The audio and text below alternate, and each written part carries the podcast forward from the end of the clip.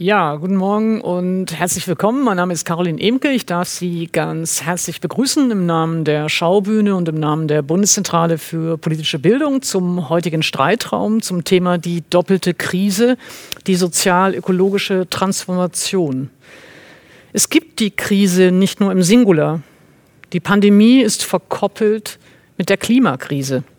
Beide vertiefen die sozialen Ungleichheiten und erhöhen die Dringlichkeit der Transformationen unserer Gesellschaften hin zu mehr sozialer, ökonomischer Gerechtigkeit, aber auch hin zu mehr Nachhaltigkeit und ökologischer Vernunft. Wie lassen sich die soziale und die ökologische Transformation zusammendenken? Wie kann ein Green New Deal aussehen, der nicht die ohnehin marginalisierten und prekarisierten Teile der Gesellschaften weiter bedroht? Darüber möchte ich heute sprechen mit meinen Gästen. Ich freue mich sehr, dass Sie da sind. Ich beginne mal zu meiner Rechten. Katja Kipping ist 1978 in Dresden geboren, ist seit 2012 zusammen mit Bernd Ritzinger Vorsitzende der Partei Die Linke gewesen, muss man jetzt sagen. Zudem Bundestagsabgeordnete und sozialpolitische Sprecherin der Linksfraktion. Sie ist Gründungsmitglied des Instituts Solidarische Moderne, dessen Vorstand sie angehört. Im Jahr 2004 hat sie das parteiunabhängige Netzwerk Grundeinkommen mitgegründet und ist Herausgeberin des Magazins Prager Frühling. Von ihr erschien beim Argument Verlag 2020 das Buch Neue linke Mehrheiten, eine Einladung. Herzlich willkommen, Katja Kipping. Hallo. Äh, zu meiner Linken Quang Page, er ist 2001 in Berlin geboren, ist Aktivist und Sprecher für Fridays for Future Deutschland und auch Fridays for Future Berlin. Sein politischer Fokus liegt auf der Klimagerechtigkeit, Intersektionalität und Bildung. Neben dem Aktivismus und der Öffentlichkeitsarbeit studiert Quang Page Sonderpädagogik und Politikwissenschaften an der Freien Uni Berlin. Herzlich willkommen, Quang Page. Vielen Dank. Und äh, äh, neben Quang Page ist Kira Finke. Sie ist 1988 in Fairfax, Virginia geboren, arbeitet als Projektleiterin des internationalen East Africa Peru India Climate Capacity Projekts am Potsdam Institut für Klimafolgenforschung und ist Co-Vorsitzende des Beirats der Bundesregierung Zivile Krisenprävention und Friedensförderung. 2020 veröffentlichte sie gemeinsam mit einem interdisziplinären Autorinnen-Team eine wissenschaftliche Studie zu den Parallelen der Klima- und Corona-Krise. Herzlich willkommen, Kira Finke. Vielen Dank. Ähm, und herzlich willkommen Ihnen allen auch nochmal. Sie können alle ähm, in der Chat-Funktion der jeweiligen Plattform, wo Sie dieses Gespräch anschauen, sehr, sehr gerne Fragen stellen im Verlauf unseres Gesprächs. Äh, Sie werden dann später, nachdem wir erstmal miteinander gesprochen haben, äh, zu mir reingereicht und wir versuchen natürlich so viele wie möglich von den Fragen dann auch aufzunehmen. Ähm, zunächst Katja Kipping ähm, welche Schwächen unserer Gesellschaften, welche politischen oder sozialen Bruchstellen hat diese Krise der Pandemie bloßgelegt? Ja, Corona-Krise hat uns schon unsere Verletzlichkeit vor Augen geführt. Eigentlich hätte man das wissen können, aber es gab ja vielleicht auch einen gesellschaftlichen Verdrängungseffekt. Ich will auch sagen, dass wenn man sich das Soziale anschaut, natürlich die Krise auch ein bisschen gezeigt hat, was schon ganz gut funktioniert und wie gut es ist, dass manches erkämpft wurde. Also zum Beispiel kurz, man mag sich gar nicht vorstellen, welche Auswirkungen die Krise hierzulande gehabt hätte, wenn es kein Kurzarbeitergeld und äh, keine ähm, gesetzliche Krankenversicherung äh, geben würde. Aber das sind ja schon mal zwei Dinge, die so nicht auf dem Silbertablett präsentiert wurden, sondern mussten immer wieder erstritten werden. Aber die, deren Wert hat sich jetzt noch mal so richtig äh, gezeigt. Und dann wurde uns gezeigt, für welche Gruppen es überhaupt nicht funktioniert mit dem sozialen Schutz. Das sind Menschen in prekären Situationen, Leute, die über Minijobs ihr Einkommen aufbessern müssen, vor allen Dingen Rentnerinnen, Studierende, aber auch für Solo-Selbstständige, Honorarkräfte, Kunstschaffende, die nicht ein sozialversicherungspflichtiges Arbeitsverhältnis haben. Für die gibt es jetzt nichts. Das einzige Angebot lautet, dann macht doch Hartz IV mit allen Tücken, die dieses System hat. Und ich habe den Eindruck, dass ähm, wir alle, also wenn man vielleicht auch einen Lerneffekt, also einen weiteren Punkt, den diese Krise offengelegt hat, dass jahrzehntelang das Falsche kaputt gespart wurde. Also der Pflegenotstand war schon vor, vor Corona verheerend, jetzt sozusagen war es halt wirklich lebensbedrohlich und auch im Bildungsbereich. Also wenn wir sehen, dass für die Kinder, die zu Hause nicht so viel mit auf den Weg bekommen, diese Schulschließung und Kitaschließung also wirklich verheerend sind, ein richtiger Rückfall, nicht nur um die paar Wochen Schulschließung oder paar Monate, sondern womöglich ums ganze Schuljahr, müsste man ja eigentlich drüber nachdenken, ob wir uns nicht als Gesellschaft die Zeit nehmen und zu sagen, wir nehmen dieses Jahr als eine Zäsur und es wird einfach nochmal wiederholt. Das geht aber gar nicht, weil du gar nicht die Lehrkräfte dafür Gab's hast. Gab es auch was, was Sie überrascht hat? Äh, dass es markiert hat an Schwächen oder eben an, an solchen Bruchstellen in unseren Gesellschaften? Oder würden Sie sagen, nee, es hat eigentlich genau die äh, Themen und, und äh, heiklen sozialen Fragen nur noch mal deutlicher gemacht? Oder gab es was, was Sie überrascht hat? Also ich habe im Laufe der Pandemie hat sich mein Blick darauf verschoben, weil ich weiß noch in den allerersten Wochen, so als noch gar nicht, das Deutschland noch gar nicht im Lockdown war, hatten wir das Gefühl, das ist schon eher eine Krankheit der Reichen. Also wer kam das, wer Kontakt zu Handels, also wer Handelskontakte hat oder wer sich Skiurlaub leisten kann. Ähm, und dachte man so, also die ersten Fälle, die man hörte, habe ich so gedacht, okay, das sind jetzt nicht die Ärmsten, die es trifft, das ist interessant. Und innerhalb weniger Wochen hat sich das umgekehrt, dass die Stadtteile, die es besonders betroffen hat, eher ärmere, welche mit migrantischem Hintergrund waren und so weiter, also wo es auf einmal so einen Schwenk äh, gegeben hat. Das war das eine. Und ein zweiter Punkt ist schon, wie in der Öffentlichkeit auf einmal über Wissenschaftlichkeit reflektiert wurde. Das hätte ich nicht auf dem Schirm gehabt, dass wir mal so stark ähm, uns mit wissenschaftlicher Expertise und wissenschaftlichen Modellen und Extrapolierungen und so weiter auseinandersetzen. Wang Pasch, auch an Sie die, die, dieselbe Frage. Welche Schwächen, welche Bruchstellen hat diese Krise ähm, besonders offengelegt? Ich glaube, die Corona-Krise hat uns einfach gezeigt, was globale Krisen bedeuten, was soziale Krisen bedeuten, dass soziale Ungerechtigkeiten einfach weiter intensiviert werden, dass marginalisierte und prekarisierte Gruppierungen in der Gesellschaft einfach ja schon seit Jahrzehnten drunter leiden oder diesen ähm, Systemen und Strukturen, die unsere Politik geschaffen hat und irgendwie auch aufrechterhalten möchte. Und ähm, hat einfach uns ganz klar auch die Augen gezeigt, wie es denn aussehen könnte, wenn wir jetzt nicht handeln für die Klimakrise. Wir haben das am Anfang der Pandemie schon gesagt. Ähm, wir haben, bevor überhaupt irgendwelche... Wir ist jetzt Fridays for Future. Wir, Fridays for Future, mhm. genau, haben ähm, schon ja, globale Klimastreiks abgesagt, bevor überhaupt die ersten Maßnahmen kamen, weil wir dann gesehen haben, wir hören auf die Wissenschaft. Wir sagen immer Unite behind the science. Also lasst uns das auch einfach machen. Lasst uns doch einfach mal auf die Wissenschaft hören. Was wir auch gesehen haben, ist ja, dass ähm, Corona-Krise ist eine Gesundheitskrise, aber es ist auch eine Krise, die so viel mehr heißt. Es geht um Wirtschaft, es geht auch um die Kunst-Kulturbranche, es geht ähm, letztendlich auch um die Umwelt, um das Klima, weil viele dann sagen, ja, jetzt Corona-Krise, morgen Klimakrise. Wir sagen aber ganz klar, die Corona-Krise mag ein Sprint sein, dann ist die Klimakrise ein Marathon. Mhm. Also das ist nur ein kleiner Geschmack, Vorgeschmack, wie die ähm, Klimakrise auf uns im globalen Norden treffen wird. Und ja, die Corona-Krise ist da einfach ähm, irgendwo auch, glaube ich, Augen öffnen für viele, die sich davor der Wissenschaft und auch der politischen Bewegung irgendwie versperrt haben, weil sie dachten, okay, wir leben hier im Wohlstand, wir leben hier in einer Prosperität, dass, ähm, wir müssen gar nichts machen, wir müssen nichts ändern. Und jetzt sehen wir ganz klar, diese politische Mitte, was das auch immer heißen mag, ist ähm, nicht irgendwie der Garant für ähm, Wohlstand und Luxus äh, einer nachhaltigen und gerechten Welt. Darf ich mal ganz kurz die eine Frage, die Sie jetzt sozusagen en passant mit dabei hatten, mich die nach der politischen Mitte ganz kurz an Katja Kipping zurückgeben. Wo ist sie eigentlich, die politische Mitte? Ähm, eine spannende Frage. Ähm, man kann ja mal aus zweierlei Sichten auf die Mitte schauen. Ähm, machst du es in einer parteipolitischen Anordnung oder machst du es, was mich als Sozialpolitiker oft beschäftigt, halt die Frage nach Einkommensgruppen und Bildungsstatus etc.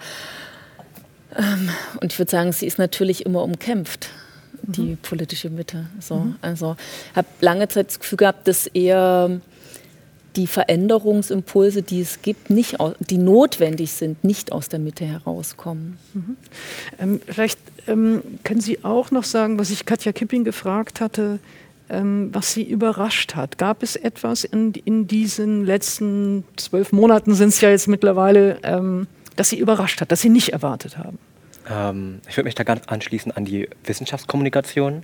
Also wir haben dann gesehen, plötzlich geht es ja. Also nicht nur Politik kann auf Wissenschaft hören oder wenigstens die Wissenschaft ernst nehmen, ähm, sondern auch Gesellschaft. Also plötzlich haben sich alle darum bemüht, ähm, den Podcast zu hören, nochmal Nachrichten zu lesen, irgendwie Studien und Wahrscheinlichkeiten zu verstehen und nachzuvollziehen. Und das ist etwas, was wir als sehr, sehr junge Bewegung, als Fridays for Future, ja versucht haben, auf die Straße zu bringen, zu sagen, hey, wir sind eine soziale Bewegung auf den Straßen, wir sind nicht die ExpertInnen, aber die ExpertInnen sitzen in den Institutionen, sitzen in der Wissenschaft und sagen ja ganz klar, hier, das sind die klaren Fakten. Was mich aber auch sehr überrascht hat, ist die Solidarität. Also im ersten mhm. Lockdown haben wir plötzlich gesehen, Nachbarschaften können zusammen interagieren. Wir ähm, können uns um ja, ältere Generationen kümmern, für die einkaufen gehen und so weiter und so fort. Das hat aber auch sehr schnell wieder nachgelassen. Ja. Also im ersten Lockdown war es alles noch sehr neuartig. Wir haben, lasst uns alle gemeinsam kämpfen, wir sitzen alle in einem Boot, was das ja auch gar nicht war. Ähm, und jetzt sind wir alle so abgestumpft davon und einfach so pandemiemüde, Lockdownmüde und diese Solidarität, die am Anfang da war, die sehe ich jetzt wieder ähm, ja, geht irgendwie sich verloren. verengt. Genau. Ne? Ja. Ähm, ich würde ganz gerne die Frage der Kommunikation tatsächlich nachher nochmal aufnehmen, auch weil es ähm, für mich so schön ist, dass ich drei Gäste heute haben, die eben tatsächlich aus sehr unterschiedlichen Perspektiven und Arbeitsfeldern, also aus dem Aktivismus, äh, aus der Politik, aus der Wissenschaft, darauf schauen können, was das jeweils für die eigenen Bereiche bedeutet hat. Ähm, zunächst nochmal, wir haben jetzt schon ein bisschen Hinweise darauf bekommen, was es für vielleicht Ähnlichkeiten geben könnte. Kira Finke, Sie haben darüber geschrieben und geforscht. Ähm, worin äh, ähneln sich, vielleicht fangen wir mal mit den Ähnlichkeiten an und in der zweiten Runde kommen wir so auf die Unterschiede. Worin ähneln sich die Pandemie und die Klimakrise? Ja, so beiden Krisen liegt ja eigentlich ein Wirkungszusammenhang zugrunde und das ist äh, die Entfremdung zwischen Mensch und Natur und die ganz starke Ausbeutung von natürlichen Ressourcen. Also bei der Corona-Pandemie sind das äh, der Konsum von Wildtieren, beim Klimawandel ist es eben die Nutzung von Kohle, Öl und Gas. Also diese äh, Übernutzung von Ressourcen führt eben dazu, dass sich krisenhafte Entwicklungen vollziehen. Das ist schon mal so eine Parallele. Darf ich eine Sache kurz nachfragen bei mhm. der Frage ähm, des Ursprungs der Pandemie und der Frage der, ähm, der Wildtiere? Ist der Ursprung so eindeutig geklärt inzwischen, dass man das sagen kann? Also es ist zumindest ähm, das, was am naheliegendsten ist. Es ist nicht zu 100 Prozent geklärt. Es gab ja auch ähm, die äh, WHO-Delegation, ähm, die nochmal nach China gereist ist und versucht hat, äh, nochmal neue Informationen zu sichern.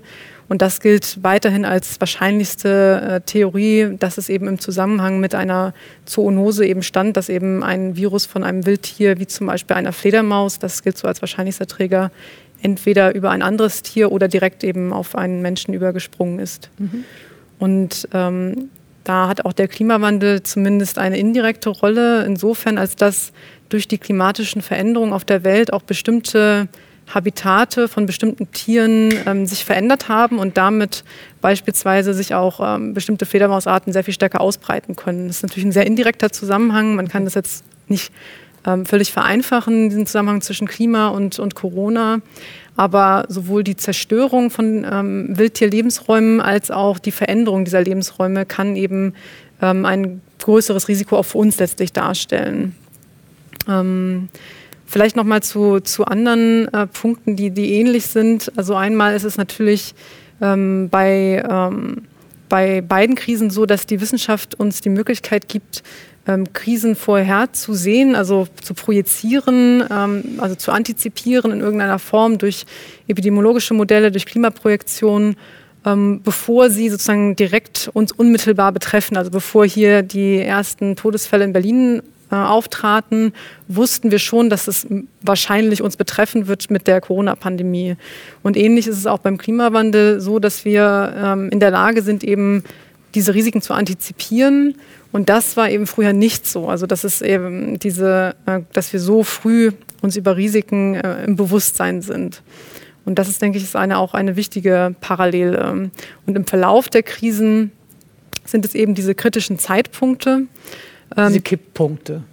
Genau, Kipppunkte oder auch bestimmte ähm, Zeitpunkte oder Momente in der Dynamik von nichtlinearen Schäden, also entweder exponentiell oder anders nichtlinear ablaufenden Schäden, ähm, dass es eben bedeutet, dass ähm, ab einem bestimmten Zeitpunkt kann ich durch Anpassung nicht mehr das vermeiden, was ich durch Prävention vermeiden könnte. Also jetzt als Beispiel in der Corona-Pandemie. Also man kann nicht mehr ausreichend reagieren ab sozusagen einer bestimmten Dynamik äh, um es so korrigieren oder, oder, oder, oder eben nachbessern äh, zu können, wie man es durch Prävention hätte vermeiden können. Ist das, was Sie sagen? Genau, also beispielsweise bei der Corona-Pandemie, wenn wir mitten im Infektionsgeschehen sind, also eine Dynamik äh, losgetreten ist, wo sich viele, viele Menschen infizieren, dann hilft es beispielsweise nur gering etwas, dann noch anzufangen, äh, Ventilatoren zu prokurieren, Krankenhausbetten zu schaffen und so weiter. Man kommt dann sozusagen nicht mehr hinterher, weil die Dynamik so schnell ist. Ja, das ist äh, einfach ein, dann ein sehr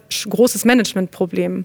Und ähm, das Gleiche ist eben natürlich in viel längeren Zeitraum auch beim Klimawandel der Fall. Können Sie ähm, auch da mal ein Beispiel sagen, äh, ähnlich dem, das Sie eben für die Pandemie genannt haben? Genau, also wenn man jetzt ähm, sich zum Beispiel ansieht, das Erdsystem ist ja quasi ähm, wie ein Körper. Es besteht aus verschiedenen Unterorganen, also Teile des Erdsystems, wie zum Beispiel das grönländische Eisschild ähm, oder die tropischen Korallenriffe.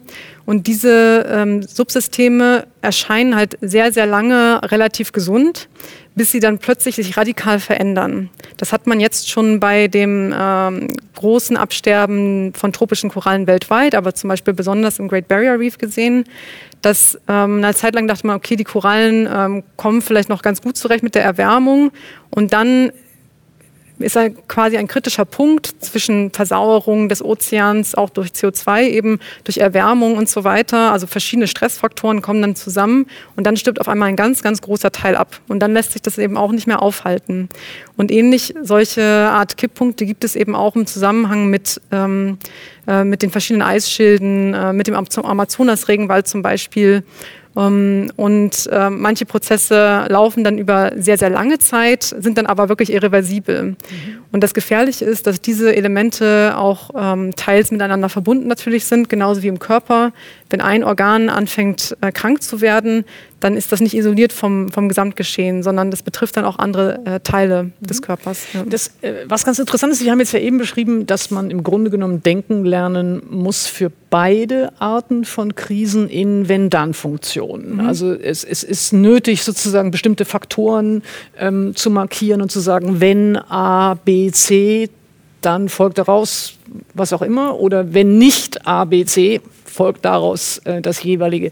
Nun haben Sie eben beschrieben, dass bei äh, gerade bei, bei dem Klimawandel sozusagen die Sichtbarkeit der Schäden äh, möglicherweise äh, eben erst sehr spät eintritt.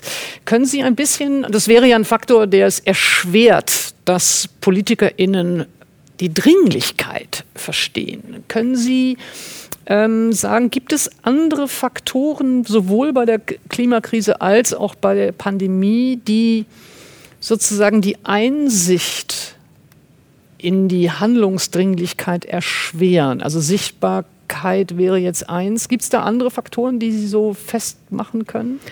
Ja, auf jeden Fall. Also die politische Verantwortung dafür, weil wenn jetzt ein Politiker oder eine Politikerin in der Corona-Krise nicht handelt, dann kommt die Konsequenz noch während ähm, der Amtszeit der Politikerin. Das heißt, ähm, die Person muss sich dann dafür verantworten, dass das Infektionsgeschehen völlig außer Kontrolle geraten ist, während sie oder er gehandelt hat oder eben nicht. Ähm, also sowohl äh, Lorbeeren für, für gutes Handeln als auch sozusagen ähm, Frustration und so weiter über schlechtes Handeln wird sozusagen in der Amtszeit in Rechnung gestellt. Aber beim Klimawandel ist es so, ähm, dass wir eben das Klima für die nächsten Generationen und wirklich für die nächsten, für alle Generationen, die nach uns folgen, verändern. Und ähm, dadurch, dass dies eben auch zeitversetzt äh, passiert, ähm, die Personen, die heute äh, dafür in der Verantwortung stehen, dafür nicht mehr zur Verantwortung gezogen werden können. Äh, Katja Kipping äh, schließt sich natürlich nahtlos an. Ähm, die eine Frage wäre, ob Sie das bestätigen, ob Sie auch das Gefühl haben, dass bei der Corona-Krise äh, mindestens etwas stärkere Einsicht in die eigene Verantwortung ist, weil man eben schneller dafür bestraft werden kann und vielleicht gepaart mit der Frage, man sollte doch zunächst einmal annehmen, dass diese rationalen wissenschaftlichen Modellierungen bei der Entscheidungsfindung in der Politik helfen. Mhm. Äh, gleichzeitig hat man aber eher das Gefühl, dass gerade die Rationalität der Argumente dazu führt, dass es einen größeren Widerstand dagegen gibt. Ist der Eindruck richtig? Also so erstmal der von Frau Finke und dann meiner? Ja, ja, unbedingt. Aber vielleicht noch zu dem Punkt. Ich finde auch, dass Politik manchmal mehr was von einem guten Förster haben sollte, weil wer in der ähm, Forstwirtschaft ist, der denkt in Jahrzehnten und Jahrhunderten und weiß, was es für eine Zeit braucht, bis sich ein Wald entwickelt und verändert. Ähm, und wenn du an Klimaschutzfragen denkst, musst du ja auch in Dekaden äh, denken. Und das ist natürlich politische Kommunikation, ist darauf mitnichten ähm, drauf. Ich würde sagen, es darauf vorbereitet? Oder? Nee, das funktioniert so nicht. Politische Kommunikation ist ja maximal im, im Wochenrhythmus und auf die aktuellen Aufreger, die gerade hochgehen. Und die sozialen Medien erhöhen natürlich zum einerseits die Organisierungsmöglichkeiten für kritische progressive Bewegungen, aber zum anderen machen die das, befeuern die natürlich die Kurzfristigkeit, weil du permanent auf kurze Aufreger, die hochgehen, kommunikativ draufspringen musst und das erschwert das Denken in Zusammenhängen, würde ich sagen. Dieses, ähm, also wenn sozusagen, was ist gerade äh, der nächste Hashtag, der irgendeinen Skandal ankündigt und dann wird nicht mehr nach dem Zusammenhang gefragt. Und würden Sie sagen, die äh, PolitikerInnen sind da Getriebene in diesem Tempo, in dieser Kurzatmigkeit? Oder würden Sie sagen, Sie werden also naja, wie stark können Sie jetzt als Katja Kipping zum Beispiel sich dem entziehen oder, oder für eine andere Temporalität sozusagen mhm. einstehen? Naja, ich glaube, die, es gibt nicht die Politikerinnen und die Politiker, so wie es nicht die Aktivisten und die äh, Wissenschaftler gibt. Ähm, das ist ja dann doch sehr, ähm, sehr vielfältig und auch vielleicht eine Frage, aus was für einer Richtung man kommt, ob man eher konservativ ist oder eher fortschrittlich und, und, und. Das sind ja alles Faktoren, die beeinflussen. Und dann natürlich auch, man muss wissen, dass du in der politischen Kommunikation Kriterien unterliegst, Regeln unterliegst, äh, unter Verhältnissen Politik machst, die man sich nicht selber ausgesucht hat. Aber man kann sich natürlich aussuchen, wie man darauf reagiert, auf die äh, Verhältnisse, um mal an ein Marx-Zitat zu erinnern. Also wir machen schon selbstbestimmt Politik, aber unter Verhältnissen, die wir nicht selber bestimmen können, wo wir maximal entscheiden können, dass wir sie ändern wollen. Ich habe mich immer für eine Doppelstrategie entschieden. Zum einen wusste ich, man muss auf akute äh, Probleme, Krisenfragen, die kommen, irgendeine Antwort haben. Aber der Versuch war häufig, war meinerseits dann oft, es zurückzubinden auf grundlegendere andere Sachen und dafür auch immer mal wieder einen Freiraum zu schaffen. Das klappt nicht immer. Manchmal muss man auch testen und machen. Also um es mal etwas ein Beispiel zu verdeutlichen. Seitdem ich in der Politik bin, bin ich eine große Anhängerin von Arbeitszeitverkürzung, weil das ich da von der Vier in einem Perspektive von Frika Haug ähm, stark beeinflusst bin. Ganz oft habe ich erlebt, dass das in Interviews dieses Thema rausgeschnitten wurde, weil das den Leuten zu abstrakt war. Ähm, und ähm, dann merkte ich im ersten Sommer in der Corona-Krise, das gibt jetzt irgendwie so eine Erschöpfung und eine andere Offenheit, um über das Thema Arbeitszeitverkürzung zu reden. Und dann habe ich es mit der Vier-Tage-Woche probiert. Und das war auf einmal ein Thema, wo total leidenschaftlich pro und contra und man auf einmal über eine grundlegendere Alternative diskutieren konnte, die halt aber auch einen aktuellen Aufhänger hatte, die ähm, Erschöpfung und den Stress für viele in der Corona-Zeit. Und da muss man immer wieder schauen, wo kann ich eine größere Frage auch unterbringen. Und ich glaube, in der Klima- Klimaschutz und Klimagerechtigkeitsfrage ist noch mal wichtiger, dass es Bewegungen gibt und potenzielle Wählerinnen, die Druck ausüben auf die Politik. Ja, das ist eine totale Wichtigkeit, die Fridays for Future und die Klimaschutzbewegung haben und die, die auch nicht mit warmen Worten davon kommen lassen, weil eben die Folgen entweder noch relativ weit weg, zumindest vom globalen Norden oder von der Welt des Westens äh, stattfinden ähm, oder sie so weit weg sind, dass man sagt, naja, wer weiß, ob ich dann überhaupt noch an der Spitze einer Regierung stehe. Ich habe ja nichts mehr ja. damit zu tun. Ich, ich, äh, ich würde ganz gerne das aufnehmen, diese Frage auch nochmal von der, von der Zeitlichkeit und wer empfindet die besonders dringlich. Es gibt ein äh, auf, bislang nur auf Englisch erschienenes Buch, ähm, The Precipice, also der, der, der äh, der Abgrund von äh, dem Oxforder Moralphilosophen Toby Ord, äh, in dem er äh, über diese Frage der, der, der Zeitlichkeit nachdenkt und über die Frage der Macht, die die gegenwärtige Menschheit hat, dass sie eben sich selbst zerstören kann und also den Planeten zerstören kann, aber eben auch die Möglichkeit von einer Menschheit insgesamt zerstören kann. Ähm, und äh, Toby Ord sagte eben, dass die moralische Last oder der, der Druck für radikales Handeln ähm, nicht nur bei uns liegt, weil wir die Schäden verursacht haben, um die es da geht, ähm, sondern auch, weil alle nach uns weniger Möglichkeiten haben werden, einzugreifen. Ich nehme ein Zitat aus dem Buch. The people of the future may be even more powerless to protect themselves from the risks we impose than the dispossessed of our own time. Also die Menschen, der, äh, die zukünftigen Generationen werden noch ohnmächtiger, noch machtloser sein, äh, sich zu beschützen.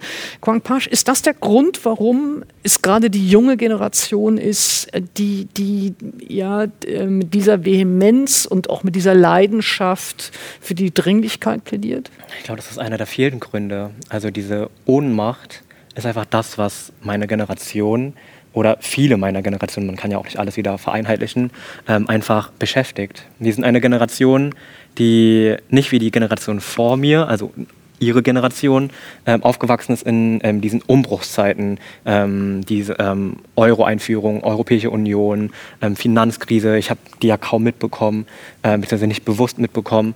Und ähm, wir sind eine Generation, die mit dem Internet mit aufgewachsen ist, die global denkt, die ja auch irgendwo eine Informations- ähm, über, Reizüberflutung hat. Also wir wissen immer, wann, wie, wo was passiert und haben eine Medienkompetenz, die jetzt vielleicht ältere Generationen nicht so in die Wiege mitgelegt bekommen haben.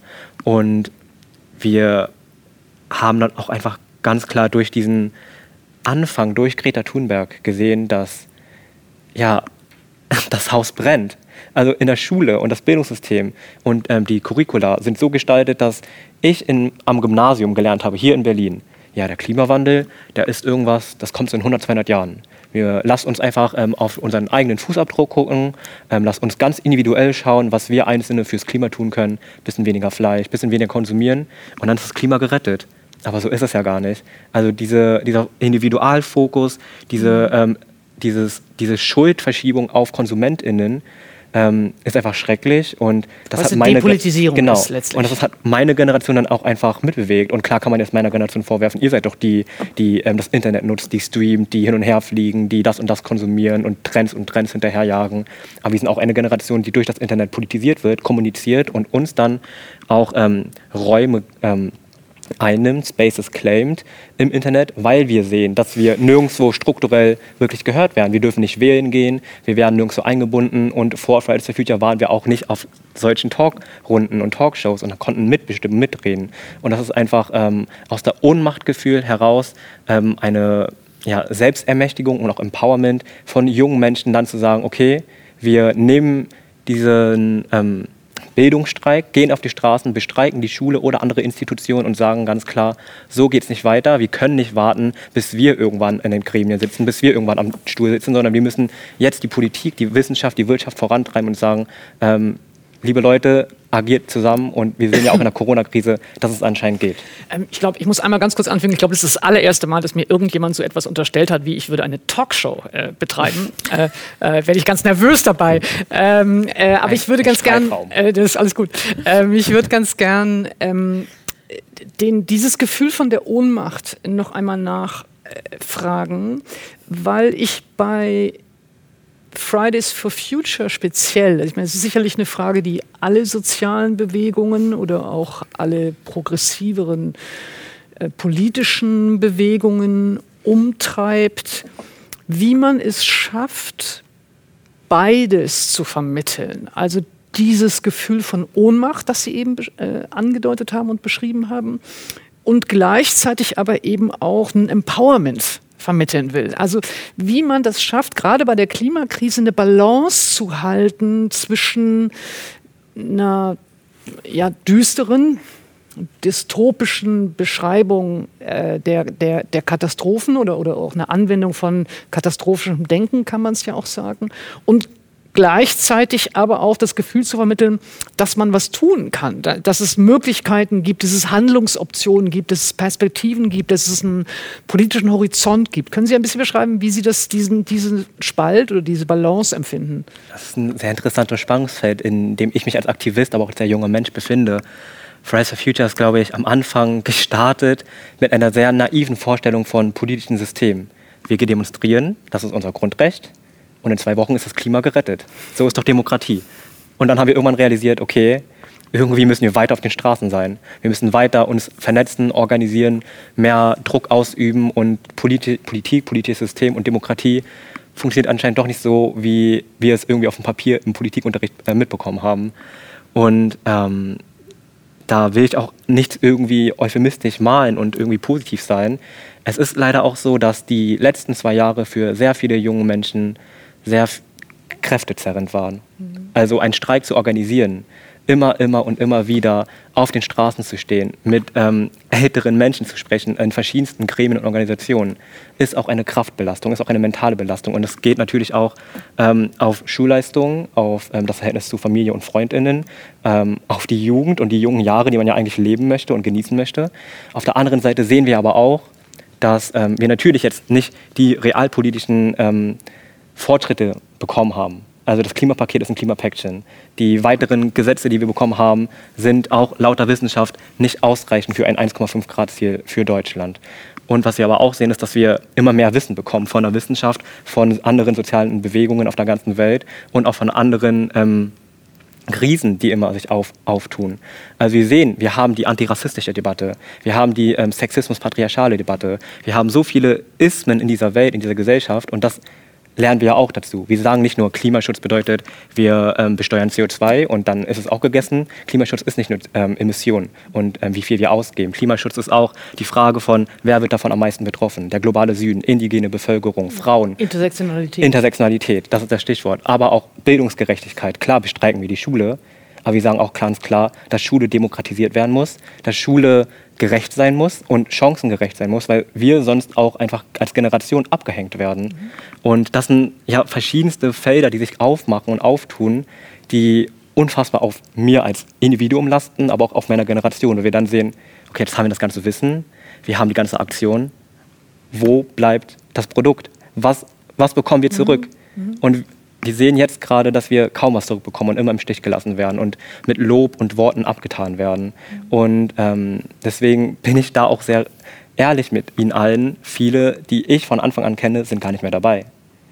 Viele von uns haben sich entweder radikalisiert oder sind so abgestumpft, dass sie sich sagen, okay, was bringt überhaupt Demo Demokratieleben? Mhm. Was bringt es überhaupt, sich politisch zu engagieren, wenn nichts dabei rumkommt? Mhm.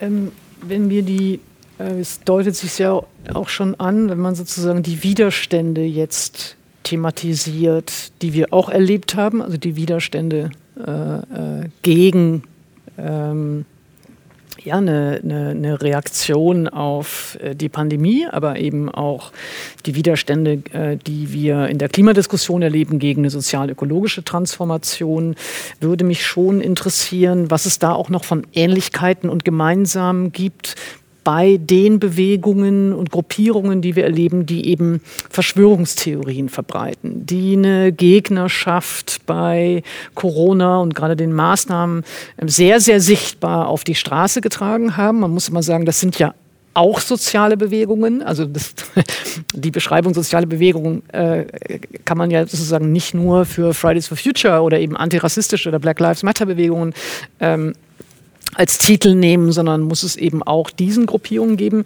Ähm, vielleicht erst, Kira Finke, was sehen Sie für Ähnlichkeiten äh, bei den GegnerInnen, bei den Bewegungen, die sich sowohl äh, gegen die Corona-Maßnahmen gestellt haben, als auch bei denen, die sich gegen äh, Klimaforschung oder Klimapolitik stellen? Also ich glaube, da gibt es auf jeden Fall auch Überschneidungen. Also dass es zum Teil dieselben Personen sind, äh, die sowohl ähm, den, also die Corona-Pandemie oder die, die Gefährlichkeit des Coronavirus leugnen, ähm, die auch den Klimawandel leugnen und die zum Teil auch äh, rechtspopulistische Tendenzen haben. Das sind zum Teil äh, dieselben Personengruppen und zum Teil wird das eben auch angetrieben aus äh, Partikularinteressen heraus. Also ähm, beim Klimawandel ähm, ist ja inzwischen auch allgemein bekannt, dass ähm, sehr stark von Lobbygruppen, die ähm, finanziert wurden durch eben äh, Kohle, Öl und Gasunternehmen ähm, einfach ja, der Zweifel gesät worden ist in der Bevölkerung und dies leider auch stark von den Medien mit aufgegriffen worden ist. Also dass sozusagen ähm, nicht wissenschaftliche Meinungen, äh, Außenseitermeinungen ähm, als ebenso anerkannt äh, präsentiert worden sind, wie zum Beispiel die Meinung von sehr etablierten Wissenschaftlern und dass man das dann in so einer falschen Balance ähm, einander gegenübergestellt hat.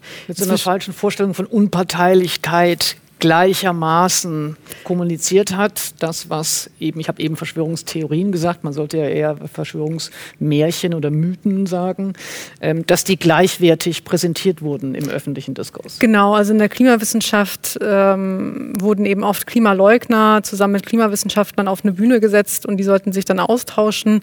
Ähm, das ist ja jetzt beispielsweise, wenn wir jetzt von Raumforschung, Raumfahrtsforschung oder so sprechen und jetzt ein Satellit von der NASA in die Luft gelassen wird, wird man jetzt auch niemanden von der Flat Earth Society ähm, daneben stellen, der das dann mit ihm diskutiert, sondern ähm, das ähm, wird ja dann eigentlich schon von anerkannten Experten untereinander diskutiert. Und ähm, eine, eine, lange Zeit lang war es eben in der Klimawissenschaft so, dass ähm, eben diese Zweifel auch den politischen Prozess, denke ich, stark verlangsamt haben. Mhm. Ähm, Katja Kipping, äh, Sie äh, kommen aus Dresden. Wir, haben, wir sprechen heute am äh, Tag nach den Demonstrationen gestern in Dresden, bei denen eben Corona-LeugnerInnen sehr massiv, auch sehr aggressiv aufgetreten sind. Können Sie ein bisschen was sagen zu Ihrer Einschätzung, wie sich da verschiedene Widerstände in beiden Diskursen formieren? Also die Schnittmenge ist riesig. Ich würde ja sogar sagen, es gibt eine große Identität zwischen Klimaleugnern und äh, Corona-Leugnern. Das ist auf jeden äh, Fall so.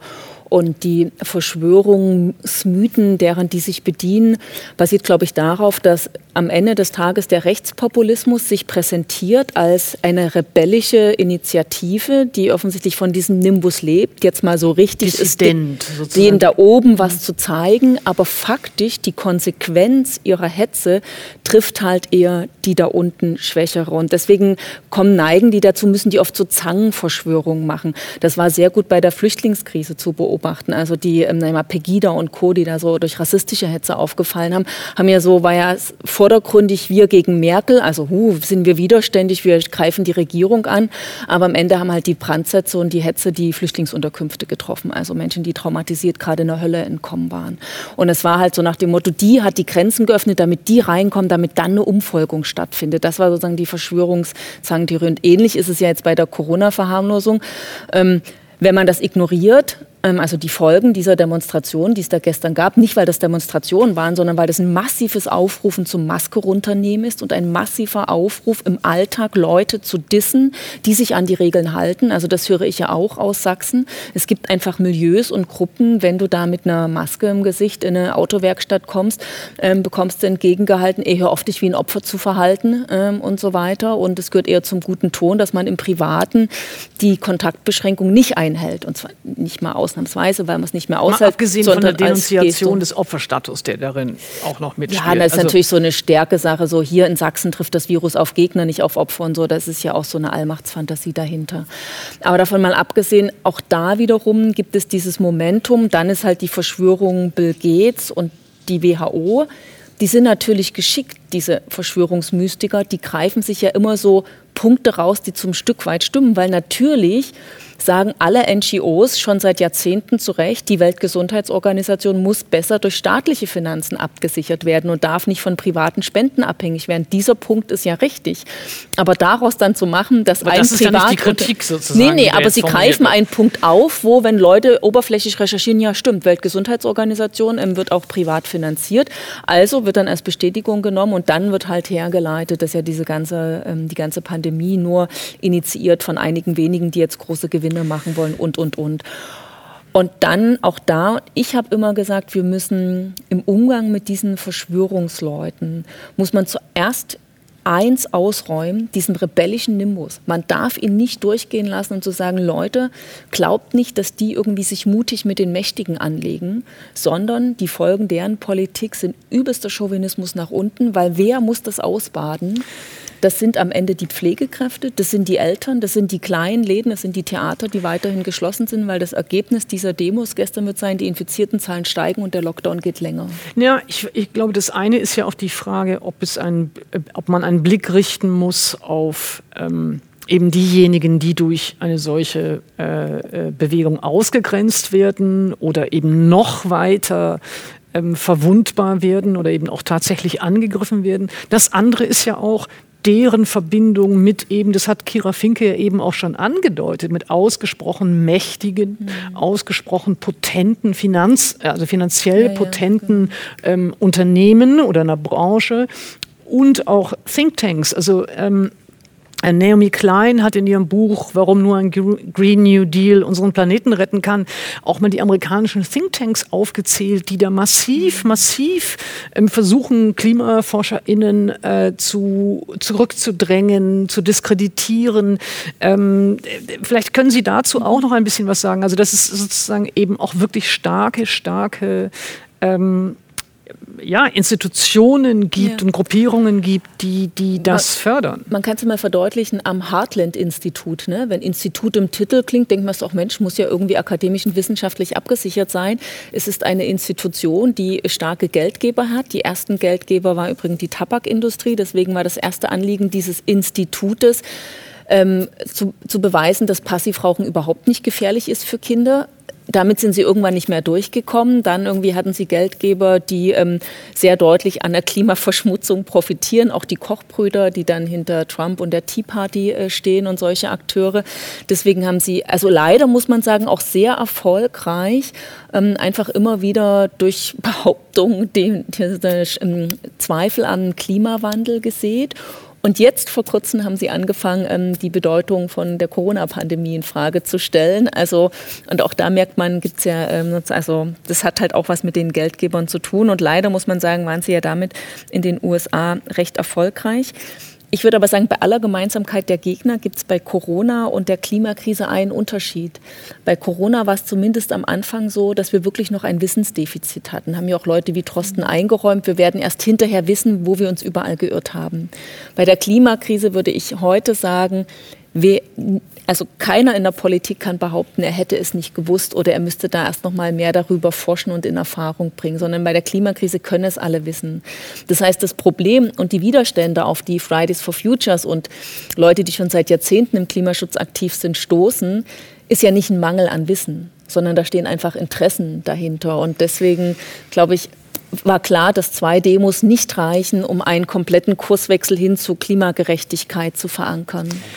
Ja, klar. Man kann es ja auch so sehen, wie sich unser Framing geändert hat. Also am Anfang waren wir so, ähm, wir sind hier, wir sind laut, weil ihr uns die Zukunft klaut. Aber wer war dieses ihr? Mhm. Und heute sagen ganz klar, vielleicht auch System Change, not Climate Change. Mhm. Vielleicht fragen wir uns auch, sollten nicht Menschen über Profite stehen? Wenn wir diese ganzen Vernetzungen und Strukturen sehen, wie ähm, ja, das Finanzwesen und ja, Kapitalinteressen und wenige Konzerne für die größten Teil der Emissionen verantwortlich sind, wie die ganzen Klima- und Umweltzerstörungen damit zusammenhängen, dass ja, irgendwelche Milliardäre auf der Welt mit ihren Konzernen nicht nur ArbeiterInnen ausbeuten, sondern auch Natur ausbeuten im globalen Süden, dann müssen wir uns auch selbst hier im globalen Norden als junge Bewegung die Frage stellen, brauchen wir vielleicht ein anderes System? Brauchen wir vielleicht, müssen wir vielleicht über ja, neue Ökonomie nachdenken, über eine andere Zukunft nachdenken, die nicht darauf basiert, dass wir Natur und Menschen in, woanders ausbeuten, damit wir hier irgendwie im Wohlstand leben können? Ähm, ich habe noch eine Frage, bevor wir zu diesen Fragen kommen, wie denn eigentlich eine sozial-ökologische Transformation aussehen könnte, was die Kriterien dafür sind, was da vielleicht auch die Widerstände sind. Noch eine Frage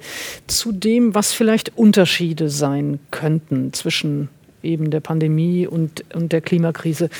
Ähm, Quang Pasch, mein Eindruck, aber korrigieren Sie mich, wenn Sie das ganz anders wahrgenommen haben, war, dass bei der Pandemie doch am Anfang die politische Betroffenheit sehr groß war. Auch so schien mir, weil es eben alle treffen konnte.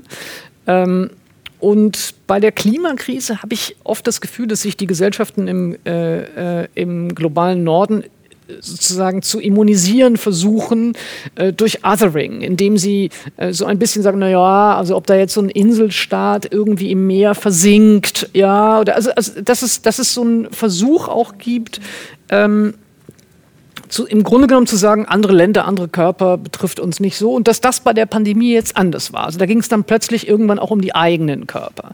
Haben Sie das auch so wahrgenommen, dass das vielleicht ein Unterschied ist? Ja, total.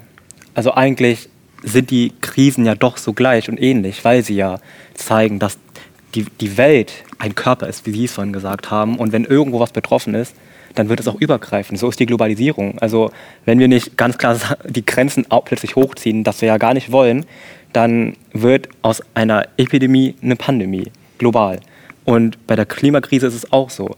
Wir werden nicht Klimaschutz betreiben können, nur in Europa für Europa. Ja, aber die Einsicht in, darin schien mir jetzt sehr, sehr unterschiedlich. Also die Einsicht auch äh, in, die, in die Dringlichkeit schien mir damit zu tun zu haben, dass es plötzlich auch an eben die eigenen äh, Eltern oder Großeltern geht und damit auf einmal auch eine, ja, eine größere Empathie oder eine größere Solidarität entstanden. Weil es ein fehlendes Bewusstsein gibt ja. und weil auch die Generationengerechtigkeitsfrage da vielleicht im ersten Blick eine andere ist. Bei der Klimakrise reden wir viel von für die nächsten Generationen, für die Jüngeren, für die, die jetzt gar nicht wählen können oder gerade gar nicht mächtig sind, in Anführungszeichen.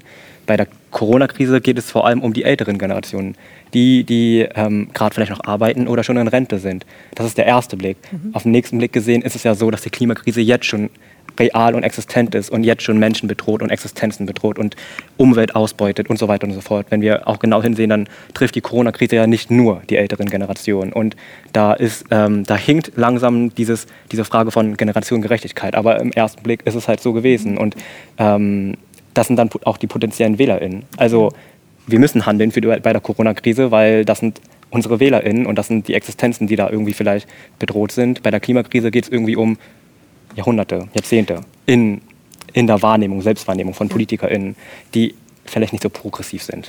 Kira Finke, wollen Sie auch dazu zu dieser Frage, ob wie sich die Generationengerechtigkeitsfrage unterschiedlich verhält bei den beiden Krisen was sagen?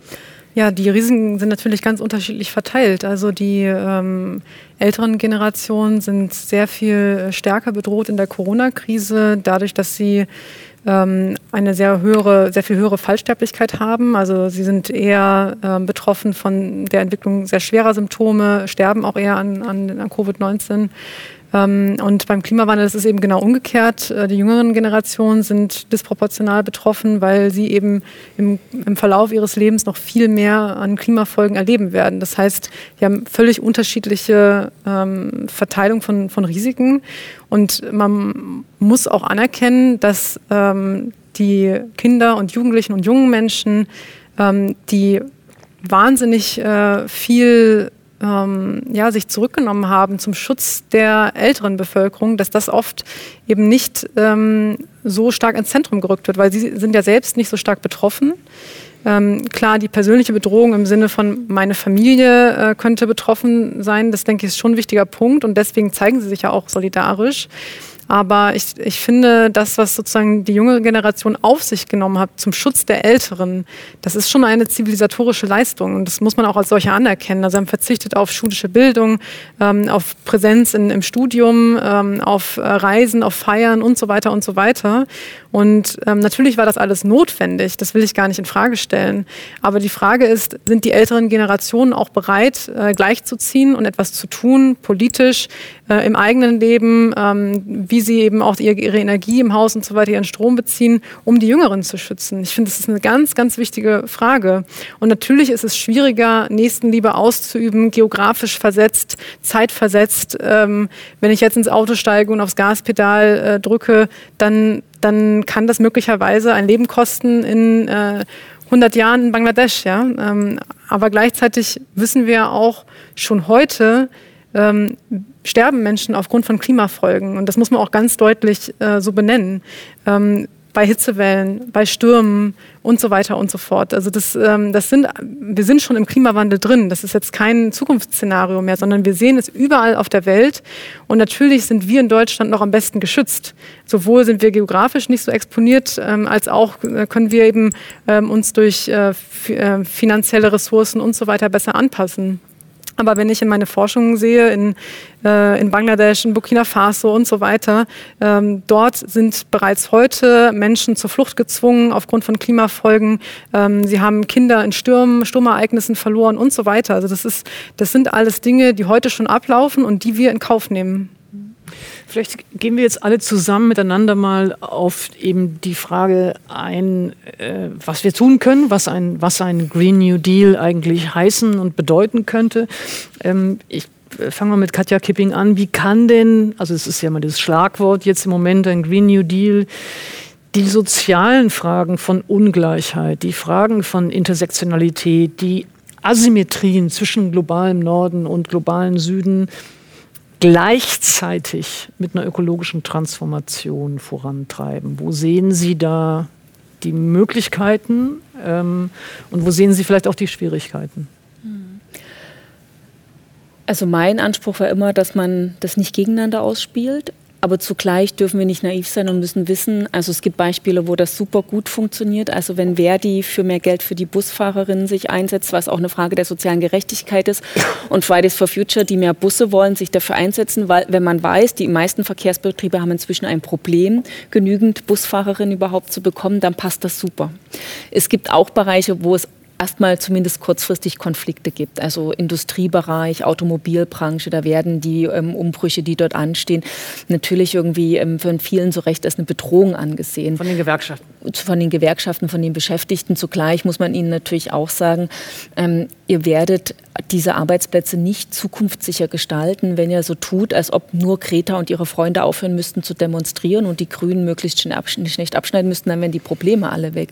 So läuft das ja nicht, weil sich einfach das Konsumverhalten verändert. Schon jetzt sagen ja ähm, kluge Autohersteller, sie wissen, dass die nachkommenden Generationen das Auto nicht mehr als Statussymbol haben, sondern es gibt andere Prestigeobjekte, aber eben nicht das Auto, sodass sich da was verändert. Und wenn in China die ähm, irgendwie von Staatswegen entschieden wird, dass sämtliche Innenstädte für Dieselautos ähm, gesperrt werden, dann nicht, weil Fridays for Future protestiert, sondern weil es offensichtlich anders dort gar nicht mehr geht, dann hat sozusagen auch wieder ein Autounternehmen Absatzproblem. Also die Zukunftsfähigkeit dieser Arbeitsplätze, so wie sie jetzt angelegt sind, ist sowieso total gefährdet. Und deswegen wäre es besser, sie wirklich aufzustellen, indem man eher auf nachhaltige äh, Produkte ähm, umgeht. Aber das muss man erst mal erklären. Das ist nicht so offensichtlich als ein Punkt. Aber jetzt will ich vielleicht mal ein paar Punkte nennen, die für mich zu einem Green New Deal ähm, dazugehören. Also es beginnt ganz unmittelbar damit, es braucht einen garantierten Schutz aller vor Armut in jeder Lebenslage und das muss stigmatisierungsfrei sein. Für mich ist immer noch das Grundeinkommen die beste Variante darauf. Man kann auch Vorschritte machen wie eine sanktionsfreie Mindestsicherung, aber niemand, kein Erwachsener sollte unter die 1200 Euro fallen. Dann muss man sagen, es gibt ähm, Produkte der öffentlichen Daseinsvorsorge, Dazu gehören Bus- und Bahnverkehr, dazu gehört aber inzwischen auch äh, das WLAN. Die müssen überall barrierefrei zugänglich sein und zu barrierefrei gehört eben auch eine ähm, also Gebührenfreiheit, was das anbelangt. Und dann ähm, gibt es Bereiche, also wo man auch deutlich sozusagen das, das umweltfreundlichere ausbauen muss, also auf dem Verkehrsbereich natürlich Bus und Bahn zum Nulltarif, aber auch mit deutlich häufigeren Taktung. Zugleich kann man ja vieles auch durch eine entsprechende Stadtplanung verändern. Also, ne, also man braucht ja gar nicht viel Verkehr, um mobil zu sein. Es reicht schon, dass die Dinge, die man unbedingt haben will, in nächster Nähe sind, womöglich sogar fußläufig zu erreichen. Das ist ja auch eine Form von Mobilität um noch einen dritten Punkt, weil ähm, mhm. kurz zu sagen, ist ähm, die Energiewende. Da finde ich, ist natürlich der vollkommene Umkehr zu Erneuerbaren entscheidend, aber auch die Form die Eigentumsfrage. Also wenn es wieder große Konzerne sind, die in Wüsten riesen Photovoltaikanlagen machen, gibt es eine unglaubliche Abhängigkeit von einigen wenigen Konzernentscheidungen.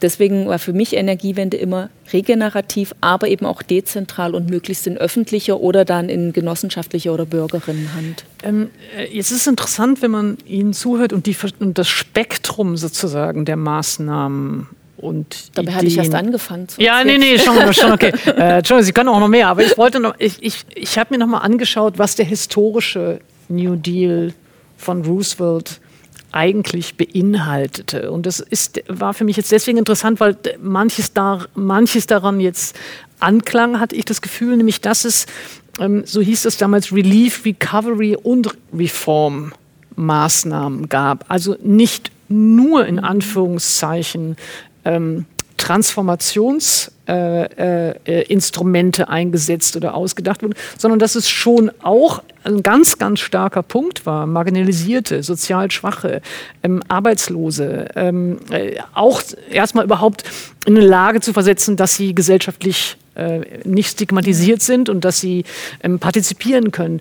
Ähm, ist das was, woran Sie sich auch orientieren können oder wo würden Sie die Unterschiede, die, die Brechungen sagen und sagen, nein, das hatte spezifisch mit der historischen Zeit, aber natürlich auch mit der amerikanischen Gesellschaft zu tun? Nein, ich also habe jetzt auch in den letzten Monaten noch mal viel dazu nachgelesen, weil ich fand, es gibt jetzt schon so ein Momentum in der Luft ähm, und ähm, man muss das jetzt nicht eins zu eins kopieren, weil die Zeiten andere waren. Aber natürlich, und ähm, Roosevelt, was vielleicht das Wichtigste ist, was wir von diesem ähm, New Deal damals lernen können, ist, er war bereit zum Konflikt. Also New Deal heißt Bereitschaft und Mut zum ähm, Konflikt. Und ähm, seine Amtszeit begann quasi mit einem Paukenschlag. Er hat erstmal alle Banken für ein paar Tage geschlossen und hat in dieser Zeit die geprüft, inwieweit die überhaupt noch sicher sind und hat den Leuten in der Zwischenzeit erklärt, was er als Umgestaltungssachen hat. Und ähm, manchmal denken wir, dass es erst Bewegung braucht, bevor was passiert. In den USA war es ja so, dass eigentlich die Regierung unter Roosevelt vorangegangen ist, aber das Ganze hat am Ende auch nur sich durch Widerstände durchsetzen können, weil es eine gesellschaftliche Dynamik gab zwischen dann Gewerkschaften, ähm, sozialen ähm, Unruhen und so weiter. Und im Zusammenspiel haben die Sachen durchgesetzt. Dann gab es auch Punkte, die gescheitert sind. Also ja. die ersten ähm, Methoden, um die Arbeitssituation zu verbessern, die haben sich am Ende als zahnloser Tiger entpuppt und aber in der sehr sehr viel später NRA, ne? Ähm, und dann hat man aber andere Maßnahmen wiederum eingeführt ähm, für besseren Arbeitsschutz. Ich will jetzt aber auch noch eins sagen, weil der New Deal ja ganz stark mit ähm, dem Präsidenten Theodore Roosevelt in Verbindung gebracht wird. Als Feministin streite ich ja immer gegen das Verschweigen von Frauenleistung in der Geschichte. Deswegen muss ich jetzt einen zweiten Namen hier mal einbringen. Also zu dem Kabinett von Theodore Roosevelt in den 30er Jahren gehörte auch Frances Perkins. Das war überhaupt die erste, das erste weibliche Kabinettsmitglied und die war für Arbeits- und Sozialpolitik zuständig und die hat unglaublich auch sozusagen hat brilliert durch ihre Bereitschaft zum Konflikt. Also zum Beispiel eine Geschichte, die über sie erzählt hat. Sie war irgendwo in der Stadt und wollte zu den Menschen reden. Die örtliche Kommunalpolitik wollte sie aushindern. Dann ist sie einfach zur Post gegangen, weil das eine Bundesbehörde war, hat die Leute dorthin eingeladen und hat dann sozusagen dort mit denen verhandelt und gesprochen und immer wieder dann auch sozusagen sich von Widerständen nicht einschränken lassen. Und das ist vielleicht das Wichtigste, was wir lernen können. Er hatte blinde Flecken, was zum Beispiel den Antirassismus anbelangt, muss man sagen. Ich glaube, dass er auch nicht total feministisch durchdacht war, der New Deal. Aber wir sind ja jetzt 90 Jahre später. Da ist es auch leichter, leichter, noch mal klüger ja, und ähm, aufmerksamer zu sein. Ähm, Kwang Pasch, auch an Sie nochmal die Frage, ähm, wie kann das gelingen, dass wir bei der Diskussion über ökologische Transformation ähm, immer auch die sozialen Fragen der Ungleichheit, der Intersektionalität, ähm, äh, der Asymmetrien zwischen globalem Norden und Süden mitdenken? Das ist eine sehr große Frage. Also wir als Fridays for Future verstehen uns als Teil der Klimagerechtigkeitsbewegung. Wir gehen auf die Straßen, weil wir sagen Climate Justice Now. Und natürlich fordern wir irgendwo vielleicht auch einen Green New Deal oder möge es heißen, wie es soll, so ist ja auch egal. Aber was wir ganz klar sagen, für uns bedeutet Klimagerechtigkeit und unser Kampf und Aktivismus, dass wir auch eine Ökonomie einfordern, die Menschen über Profite stellt und die den Wohlstand nicht darauf basieren lässt, dass irgendwie Menschen ausgebeutet werden und Ressourcen überproportional konsumiert werden. Und dann müssen wir uns auch die Frage stellen, ob wir vielleicht ähm, mal Perspektiven vom Feminismus, vom Antirassismus, aber auch von einer postkolonialen Perspektive betrachten müssen. Es kann doch nicht sein, dass wir über ähm, Klimaschutz immer reden und dann bisschen hier, bisschen da den globalen Süden betrachten, lass mal hier noch ein Lief Lieferkettengesetz machen. Aber das reicht ja nicht aus. Wir sehen überall ko koloniale Kontinuitäten in der Angehensweise, wie wir Politik betreiben. Wenn wir über die Energiewende reden, dann müssen wir auch darüber reden, dass am Ende der Kette Frauen und Kinder in den Minen und natürlich auch Arbeiter in den Minen arbeiten, um diese Ressourcen, die eh schon nicht unendlich sind, abbauen für unseren Wohlstand hier im globalen Norden. Ja, trotzdem äh, gibt es ja in mindestens Teilen des öffentlichen Diskurses ähm, so eine Diffamierung oder, oder Denunziationsstrategie ähm, äh, von KlimaaktivistInnen oder eben auch von, von, von der Bewegung als Thema der Besserverdienenden, als äh, Bewegung der Weißen, als ähm, ja eben etwas, äh, äh, das man sich leisten können muss. Ja. Ähm, wie begegnen Sie dem? Wie, wie widersprechen Sie dem? Ich widerspreche dem gar nicht, ich stimme dem zu. Also Fridays for Future ist genauso Teil dieses politischen Systems und dieser Gesellschaft, in der wir alle sozialisiert worden sind. Dann ist es ganz klar, dass wir natürlich ähm, Sexismen, Rassismen und so weiter und so fort ähm, internalisiert haben und dann auch als Bewegung so natürlich wachsen aus der Gesellschaftssozialisation heraus, dass wir bürgerlich sind, dass wir weiß sind, dass wir akademisch sind, dass wir privilegiert sind, weil das genau die Milieus sind von den Kindern und Jugendlichen, die sich das überhaupt leisten können, auf die Straße zu gehen, die sich überhaupt leisten können, politisch zu partizipieren mhm. und aber auch die Ressourcen überhaupt haben, zu wissen, was bedeutet Politik und was bedeutet Demonstrieren. Weil auch da natürlich in den Bildungssystemen schon Ungerechtigkeiten herrschen. Und deswegen wächst es natürlich, natürlich ähm, zu so einer sehr homogenen Masse, die dann halt diffamiert wird als weiß bürgerlich privilegiert. Mhm. Und wir müssen natürlich da selbst an, angehen und sagen, wir müssen uns reflektieren, unsere Privilegien auch checken, wie man das ja heutzutage sagt, und ähm, ja auch versuchen, inklusiver zu sein, niedrigschwelliger zu sein. Wir müssen aber auch nicht auf dieser individuellen Ebene ähm, raufgehen, sondern auch ganz klar die Strukturen benennen. Wir sagen nicht nur, hey Leute, globaler Süden und das Klimaschutz und das und das. Wir sagen auch, wir müssen diese Strukturen in unserem Land hier bekämpfen und angehen und ja, diese intersektional intersektionalen Kämpfe führen und auch ganz klar sagen, ja, wir sind so gewachsen und ja, wir ähm, mögen vielleicht jetzt nicht die perfekten KlimaschützerInnen mit dem niedrigsten CO2-Fußabdruck, aber das ist ja auch nicht unser Ziel und unser Willen. Wir müssen den Diskurs so anfechten, dass wir auch nicht von irgendwie Verbotskultur reden oder von ähm, Verzichtskultur, sondern wir müssen das so neu framen, dass es auch um ähm, eine andere Art von Wohlstand geht, dass es eine andere Art von Lebensstil und auch Lebensfreude geht. Und da müssen wir auch auf die Glücksforschung und Wohlstandsforschung achten. Und wir müssen auch darüber reden, dass es ja gar nicht darum geht, irgendwie ähm, der Staat reguliert alles ähm, und ähm, die freie Marktwirtschaft ist bedroht und bla bla bla, sondern es geht ja auch irgendwie um neue Standardsetzungen. Also ist es jetzt so antidemokratisch zu sagen, dass wir Menschenrechte wahren müssen? Ist es so antidemokratisch zu sagen, dass wir ähm, Ressourcen nicht unendlich ausbeuten können und dass wir Kapital so oft akkumulieren, ähm, was einfach der Na Mensch, des Natur, der, der Natur des Menschen nicht entspricht. Also das sind Fragen, die wir uns stellen. Und das sind Fragen, die... Ja, klar. Und, ja. Entschuldigung, alles gut. Also weil ähm, die beschäftigt mich, mich wirklich und merke das immer so bei unseren Debatten.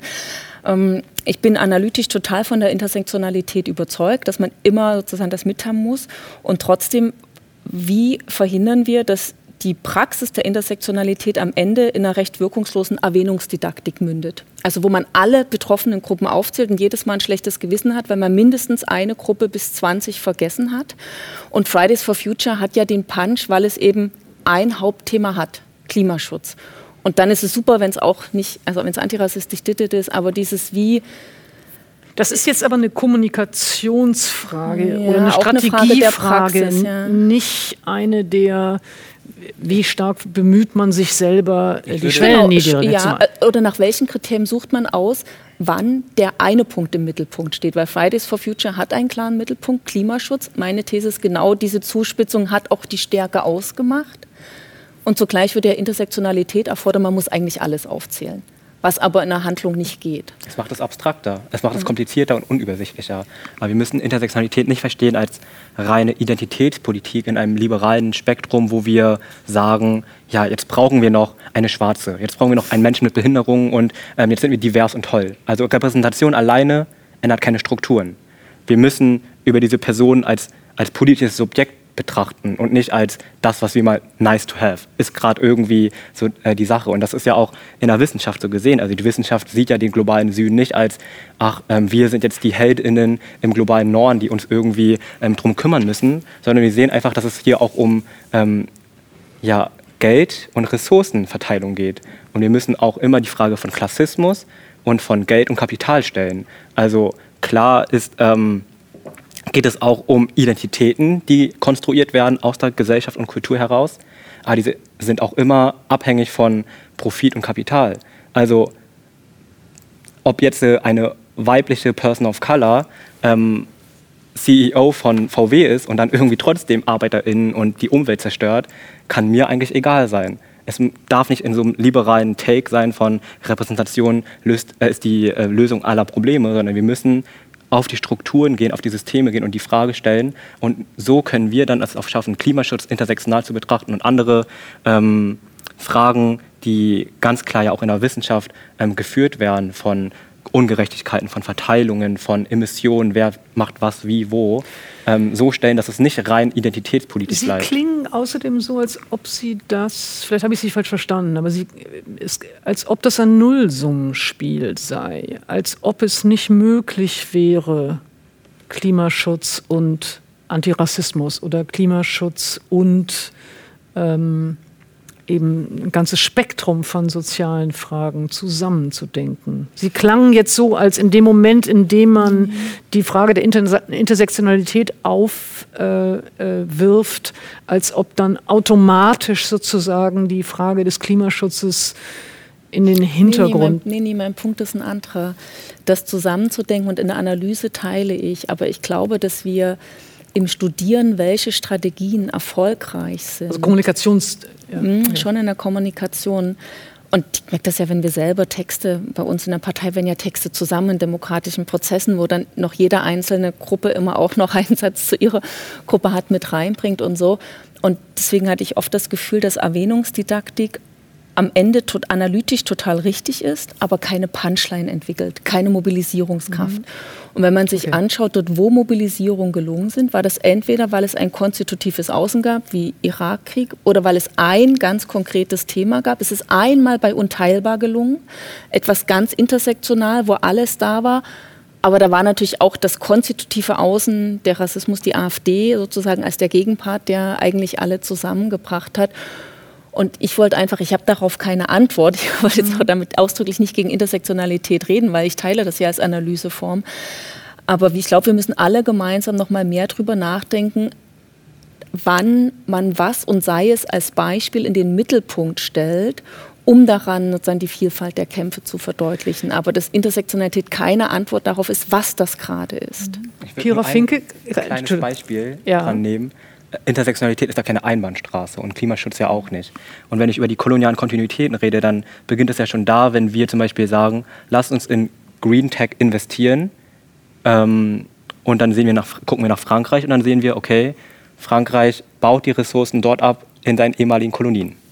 Und das sind koloniale Kontinuitäten, wo man sich dann fragt, schön und gut, wir haben jetzt hier irgendwie ähm, Photovoltaikanlagen, aber was sind die Ketten dahinter? Und das sind auch Fragen von Intersektionalität, mhm. ähm, die wir uns stellen. Kira Finke, wollen Sie auch zu der Frage, wie, wie stark ähm, ist das eine Kommunikationsfrage oder eine politische Strategiefrage möglicherweise, wie man eben die Fragen der Sie sind ja mit Prävention und auch Friedensforschung äh, natürlich damit befasst, wie stark lassen die sich kombinieren? Also wie stark macht es wirklich Sinn, äh, dieses, dieses Schlagwort von der sozial-ökologischen Transformation, ähm, so dass sich soziale Ungleichheiten, so dass sich Intersektionalität mitdenken lassen? Also das Klimaproblem ist natürlich ein Problem globaler Ungerechtigkeiten. Also einerseits ähm, wird der äh, sozusagen der Wohlstand, der durch ähm, den sag mal globalisierten Industrieproduktion erzeugt wird, äh, wird nicht geteilt. Also ähm, wenn ich mir jetzt das Beispiel von Näheren in Bangladesch zum Beispiel ansehe, das ist sozusagen die erste Ungerechtigkeit. Und die zweite Ungerechtigkeit ist, dass dann diese Personen für die negativen Externalitäten, die aus diesen Produktionsprozessen entstehen, nämlich unter anderem der Klimawandel, ähm, wird dann dafür zur Kasse gebeten, indem nämlich deren Lebensgrundlagen immer weiter äh, schwinden. Und wir in Deutschland, in Europa, in anderen Industriestaaten haben eben eine hohe äh, CO2-Schuld auf uns geladen. Und ähm, wir wissen, dass äh, der voranschreitende Klimawandel auch in den kommenden Jahren Lebensgrundlagen zunehmend ja, zunichte machen wird. Und das bedeutet eben, dass wir beim Green New Deal natürlich, das ist erstmal ein, auch ein Instrument der Mitigation, also wie kann ich Emissionen irgendwie verhindern, wie kann ich diese systemische Transformation äh, gelingen lassen, das müssen wir vorantreiben, aber es bedeutet eben auch, wir brauchen eigentlich ein Anpassungsziel. Also wir haben uns ja eigentlich auf ein Mitigationsziel geeinigt, also 1,5 bis 2 Grad äh, über, der, über dem globalen ähm, vorindustriellen Niveau und äh, also im Pariser Klimaabkommen und wir brauchen eigentlich ein Anpassungsziel. Und die Frage ist eben, wie kann ich Anpassungen vor Ort ermöglichen und wie kann ich zum Beispiel auch ähm, Migration aus äh, bestimmten Gegenden, die einfach unbewohnbar werden, auch ermöglichen. Und zwar würdevolle Migration und nicht so, wie sie zum Beispiel jetzt abläuft. Also von, wenn man jetzt von Anpassung spricht, ähm, ist es eben eine Sache, die schon heute angegangen werden muss und auch die Emissionsminderung, weil wir eben ja, 30 Jahre haben verstreichen lassen. Also der Weltklimarat wurde 1988, das ist mein Geburtsjahr, gegründet. 1990 kam der erste Sachstandsbericht raus. Und weiterhin steigt der CO2-Gehalt in der Atmosphäre, also die CO2-Konzentration in der Atmosphäre. Und ja, also es ist halt schwierig, da von Fortschritt zu sprechen, ähm, auch wenn es natürlich inkrementelle äh, Fortschritte gab, also auch im Bereich des Klimaschutzes, muss man schon so sehen. Aber ähm, ja, die Frage ist eben, wie können wir gemeinsam gut auf dieser Welt leben? Und da haben Sie auch einen interessanten Punkt angesprochen, ähm, die Frage, was bedeutet eigentlich Wohlstand? Und ich glaube, nach dieser Zäsur der Corona-Pandemie ist eigentlich ein guter Zeitpunkt, uns darüber Gedanken zu machen, was bedeutet Wohlstand für uns. Ja. Also ähm, bedeutet es, dass ich sozusagen jede Woche mir ein neues T-Shirt leisten kann. Ähm, bedeutet es, dass ich mir ein immer größeres Auto äh, kaufen kann und so weiter. Oder bedeutet es eigentlich was anderes? Und wir exportieren natürlich auch diese Wohlstandsidee, also was bedeutet Wohlstand für uns, auch in andere Länder. Ja, ja.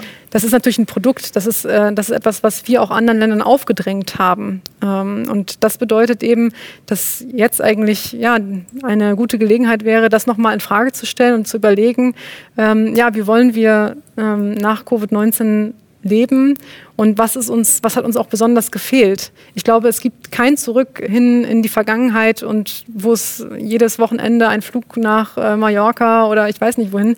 Diese Dinge müssen einfach wegfallen und das muss man auch ganz ehrlich so sagen, dass es äh, so nicht mehr weitergehen kann, weil wir sind bereits in einer sehr, sehr krisenhaften Situation mit dem Klimawandel. Ähm, ich habe schon mal äh, eine Reihe von Fragen eben magisch reingereicht bekommen. Ich würde ganz gern ähm, schon mal ein paar von den Fragen aufnehmen, wenn Sie einverstanden sind. Sie können gerne noch weiter Fragen äh, uns stellen. Die kommen dann ebenso magisch ähm, und unsichtbar zu mir.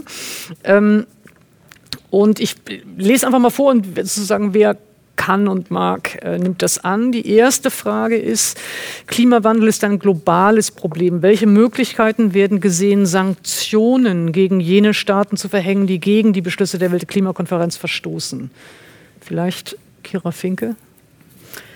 Ja, völkerrechtlich ist das momentan sehr schwierig. Ähm, und ähm, es stellt sich aber die Frage tatsächlich, was passiert, wenn ein Staat, ähm, wie zum Beispiel Brasilien, ähm, in seinem Territorium ein Kippelement hat wie den Amazonasregenwald. Also ein großer Teil des Amazonasregenwaldes befindet sich in Brasilien.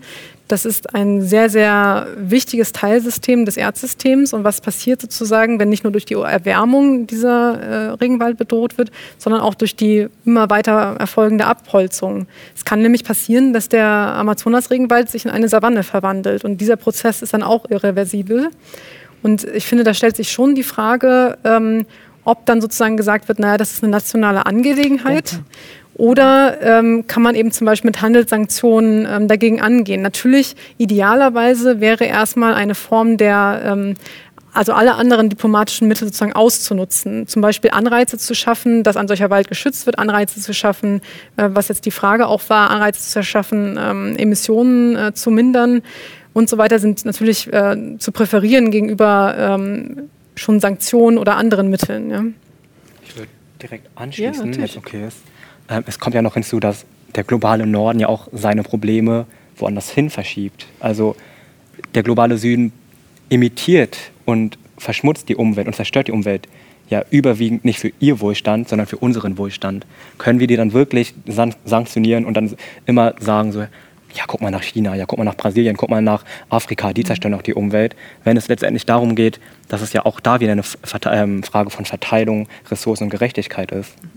Ja, das stimmt. Man muss bei den Sanktionen aufpassen, dass es nicht am Ende aus so einer westlich-chauvinistischen Sicht, also die Klimasünder, das sind immer nur die anderen im globalen Süden, wo ich ja mal ein großes Fragezeichen stellen würde.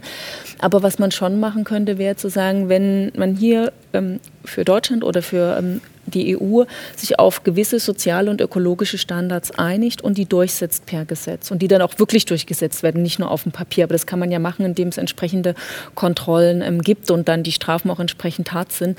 Dann finde ich, steht schon im Raum, warum man nicht auch entsprechend Strafzölle auf Produkte, die nicht zu diesen Bedingungen hergestellt sind. Also wenn man sagt, ne, also hier gibt es ganz bestimmte Vorschriften, wie überhaupt nur noch Eier produziert werden dürfen, Massenlege ähm, sozusagen ähm, Legehennenhaltung ist so unmenschlich, das geht nicht, das wird hier verboten. Ähm, dann nützt es ja nichts, wenn die von einer Grenze kommen und dort die Hühner unter schrecklichsten Bedingungen gehalten werden. Also dann zu sagen, okay, dann gibt es entweder einen Einfuhrstopp für Dinge, die unter schrecklichen Bedingungen hergestellt sind, oder es gibt entsprechende äh, Strafzölle, weil das ist natürlich dann auch eine Bigotterie. Also es gab ja irgendwie mal ähm, äh, Farmer ähm, in Brasilien, die befragt wurden und gesagt haben, was habt ihr denn? Ihr kauft doch unser billiges Fleisch dann. Was ähm, dort wiederum ja. produziert wird auf den abgeholzten Flächen. Und solange ist es natürlich dann auch nicht wirklich glaubwürdig eine Sanktion, wenn man selber die billigen Produkte aufgrund äh, sozusagen des Preisunterschiedes dann aufkauft. Ich habe die nächste. Ja, na klar. Ähm, ja, also ich stimme da total zu. Ähm, und ich denke, es braucht auch diese Verbote tatsächlich, weil wenn wir sozusagen auf den Konsumenten umlegen, der dann bei jeder Kaufentscheidung sich überlegen muss, okay, äh, unter welchen Arbeitsbedingungen ist das Produkt erzeugt worden, unter welchen äh, ökologischen Bedingungen ist das Produkt erzeugt worden? Und so weiter und so weiter. Und das nicht transparent ist, ähm, dann ist es sehr, sehr schwierig, diese Entscheidung moralisch zu treffen. Insofern glaube ich auf jeden Fall, ähm, Sie haben das vorhin so ein bisschen kritisch äh, gesagt, Verzicht und Verbot, vielleicht eher nicht, aber ich meine, im Straßenverkehr haben wir auch Verbote, da verlassen wir uns auch nicht darauf, dass jeder zu jeder Zeit moralisch, äh, sicherheitsmäßig die richtige Entscheidung trifft. Ja, also äh, eben äh, nicht eine Individualisierung äh, dieser Entscheidungen zuzulassen, sondern es sozusagen politisch äh, zu organisieren. Und das heißt dann eben auch mit Gesetzen und mit genau, möglicherweise weil, Zöllen. Ja, und ich muss auch nicht eine Doktorarbeit irgendwie durchlesen, wenn ich mir irgendwas kaufe. Also das man hat ja auch manchmal anderes im Leben zu tun, als jedes einzelne Produkt gründlich zu recherchieren, was dann noch dranhängt, wo das herkommt, sondern das müsste eigentlich durch eine entsprechende Gesetzgebung sichergestellt werden, was immer ich auch kaufe, dass ich jetzt nicht Blut an Händen habe. Ja. Es gibt noch eine zweite Frage, die vielleicht ähm, in eine ähnliche Richtung geht. Das ist nämlich die Frage, wie effektiv ist die EU bei der Bekämpfung des Klimawandels? Anyone? Ich habe mich kurz zurück. Kira Finke? Ja, also das ist halt die Frage, woran man das misst. Also ähm, natürlich gab es äh, Fortschritte im Bereich des Klimaschutzes. Ähm, Emissionen sind gesunken in manchen Ländern. Ähm, aber gemessen daran, wie groß die Risiken sind, also was für zivilisatorischen Bedrohungen wir uns gegenübergestellt sehen, ist es einfach noch nicht ausreichend. Und daran müssen wir es leider messen. Es ist eben ähm, nicht etwas, was ein Luxusproblem ist, sondern es ist ein Problem, was uns letztlich alle betrifft. Und die Herausforderungen sind immens und ich glaube, wir haben noch nicht den gesamten Spielraum ausgereizt, was wir sozusagen in sehr global gesehen sehr reichen Staaten, hochindustrialisierten Staaten ähm, hätten machen können. Und das ist, denke ich, auch eine, eine schmerzhafte Einsicht, dass wir eben durch diese Versäumnisse den Möglichkeitsraum anderer Menschen eingeschränkt haben. Also sowohl jetzt zeitlich versetzt als auch in anderen Ländern und so weiter. Und ich denke, da können wir noch viel mehr tun, sei es jetzt zum Beispiel jetzt einen beschleunigten Kohleausstieg, sei es jetzt zum Beispiel auch ähm, in der Landwirtschaft und so weiter. Das sind halt systemische, ähm, systemische Transformationen, die da notwendig sind. Ich würde direkt anschließen und es auch nochmal zuspitzen. Ich würde sagen, es, also Sie haben gesagt, äh, es wurde schon einiges getan, aber es reicht nicht aus. Ich würde ganz klar sagen, es wurde noch nicht mal versucht, etwas zu machen. Wir reden hier von Transformation, aber Transformation ist ja ein, ein großer Akt und Prozess. Und was wir hier sehen in der EU und auch in Deutschland sind ja eher nur so mit Samthandschuhen angefasste Gesetze und äh, Ideen, wie wir Klimaschutz vorantreiben können. Es ist, wir haben darüber vorhin auch schon geredet, das Wissen ist da, die Machbarkeitsstudien sind da, die Evidenz ist da und auch ähm, nicht nur rein theoretisch, sondern auch in die Welt geschaut. ist die Klimakrise schon da. Und deswegen finde ich, und da kann ich auch als Aktivist das so zuspitzen und sagen, es wurde nicht mal probiert, einfach mal diese erneuerbaren Energien schnell ähm, umzusetzen. Und ich war auch letztens wieder ähm, in einem Gespräch, wo wir über Atomenergie geredet haben, wo ich mir dachte, soll ich jetzt irgendwie in 2021 als ähm, junger Aktivist ähm, die, den Atomausstieg verteidigen. Also wo sind wir denn hingekommen, dass wir jetzt über die Atomenergie reden und weiterhin Atomkraftwerke gebaut werden? Wenn wir jetzt endlich mal als EU geeinigt sagen könnten, lasst uns in erneuerbare Energien einsteigen und nicht nur einsteigen, sondern auch die voranbringen und in sie investieren. Und deswegen sage ich ganz klar, wir sind noch, wir haben es noch nicht mal probiert, da richtig reinzugehen und wirklich eine sozial-ökonomische und ökologische Transformation ähm, voranzubringen. Ähm, eine Frage ähm, schließt vermutlich an das an, was Katja Kipping vorhin gesagt hat oder angedeutet hat. Ähm, die Frage ist, welche Rolle spielen die Arbeitenden in der Autoindustrie bei der ökologischen Frage? Ich glaube, dass die aus verschiedensten Gründen gerade viele von denen Sorge um ihren Arbeitsplatz haben. Es gibt ja ein paar Betriebe, wo schon vor einer ganzen Weile, schon vor Corona, es anfing, dass die Leiharbeitenden alle entlassen wurden. Das ist ja immer so ein Signal, es wird enger bei uns und so. Und dann gibt es eine große Angst. Und ist die Angst nicht immer der beste ähm, Ratgeber. Ähm, aber ich glaube, die muss man am Ende gewinnen und mitnehmen. Und das geht nur mit ähm, einem Angebot, dass man gemeinsam Konversionen in die Wege leitet. Also dass halt auch geschaut wird, was gibt es an Fähigkeiten und Wissen in diesen Betrieben, die man womöglich für andere Produkte verwenden kann. Und das muss nicht nur ein Wechsel des Antriebsmotors sein, das ist ja das Leichteste, ähm, sondern das muss, äh, kann ja auch sein, dass ähm, eher stärker ähm, Straßenbahnen und Busse gebaut werden oder andere Produkte. Ja. Meine Schreibmaschinen konnte man auch sozusagen, die, die mal Schreibmaschinen hergestellt haben, konnten, haben ja, konnte man ja auch nicht sagen, ja, also müssen jetzt leider den Laptop verbieten, damit ihr das weiter sozusagen die Schreibmaschinenabsatzmarkt haben. So, und da wird es eine Verschiebung geben. Und da finde ich es aber, es ist wichtig, aus einer sozialen Verantwortung das mit Einkommensgarantien zu machen und ähm, mit betrieblicher Mitbestimmung, wie man da auch eine Verschiebung der Produktion hinbekommt. Und da wird es womöglich auch für einen gewissen Zeitraum auch entsprechende Unterstützung ähm, durch die öffentliche Hand ähm, brauchen. Ich wollte noch einen Punkt zur EU sagen, weil ich teile die ganze Kritik und will trotzdem sagen, es wäre zu kurz gesprungen zu sagen, es ist die EU, die daran schuld ist, weil es natürlich wird die EU ganz stark getragen von den jeweiligen nationalen Regierungen. Da würde ich sagen, ist so manche nationale Regierung in Deutschland im Punkto Klimaschutz so viel weiter zurück als die EU in der Gänze. Also dass man auch dann jeweils in den Ländern um andere Mehrheitsverhältnisse kämpfen muss, wenn du halt Rechtspopulisten, die quasi Klimaleugner sind und äh, auch feministisch irgendwie die Ohren wieder zurückdrehen wollen ins tiefe patriarchale Zeitalter Zeitalter, dann wird es halt auch schwierig. Und auch die deutsche Bundesregierung hat sich auf EU-Ebene nicht mit Ruhm bekleckert. Also ich weiß gar nicht, wie viele Jahre das her ist, als um die Frage ging, wie die Abgasgrenzen für Autos sind. Da war es die deutsche Bundesregierung, die geblockt hat. Darf ich mal sagen, ihr dürft jetzt nicht alle jede Frage Gut. zusammen beantworten, weil sonst komme ich mit den Fragen gar nicht mehr zu. Also ich, ich fange jetzt mal mit einer Frage an. Ähm, aber natürlich nach wie vor gerne äh, ausführlich und komplex. Also ich will um Gottes Willen keine Soundbites hören. Ähm, ich sehe nur, was hier noch äh, auf dem Zettel steht. Äh, vielleicht Kira Finke, kann der Green New Deal Wachstumsimpulse geben? Äh, und äh, nachgeschoben die zweite Frage, ist Wachstum mit Blick auf Klima und Umwelt überhaupt noch sinnvoll? Ne, vielleicht ein bisschen mhm. an die Frage, des, ob man den Wohlstandsbegriff äh, und die Vorstellung von Wohlstand thematisieren muss. Also den Wachstumsbegriff.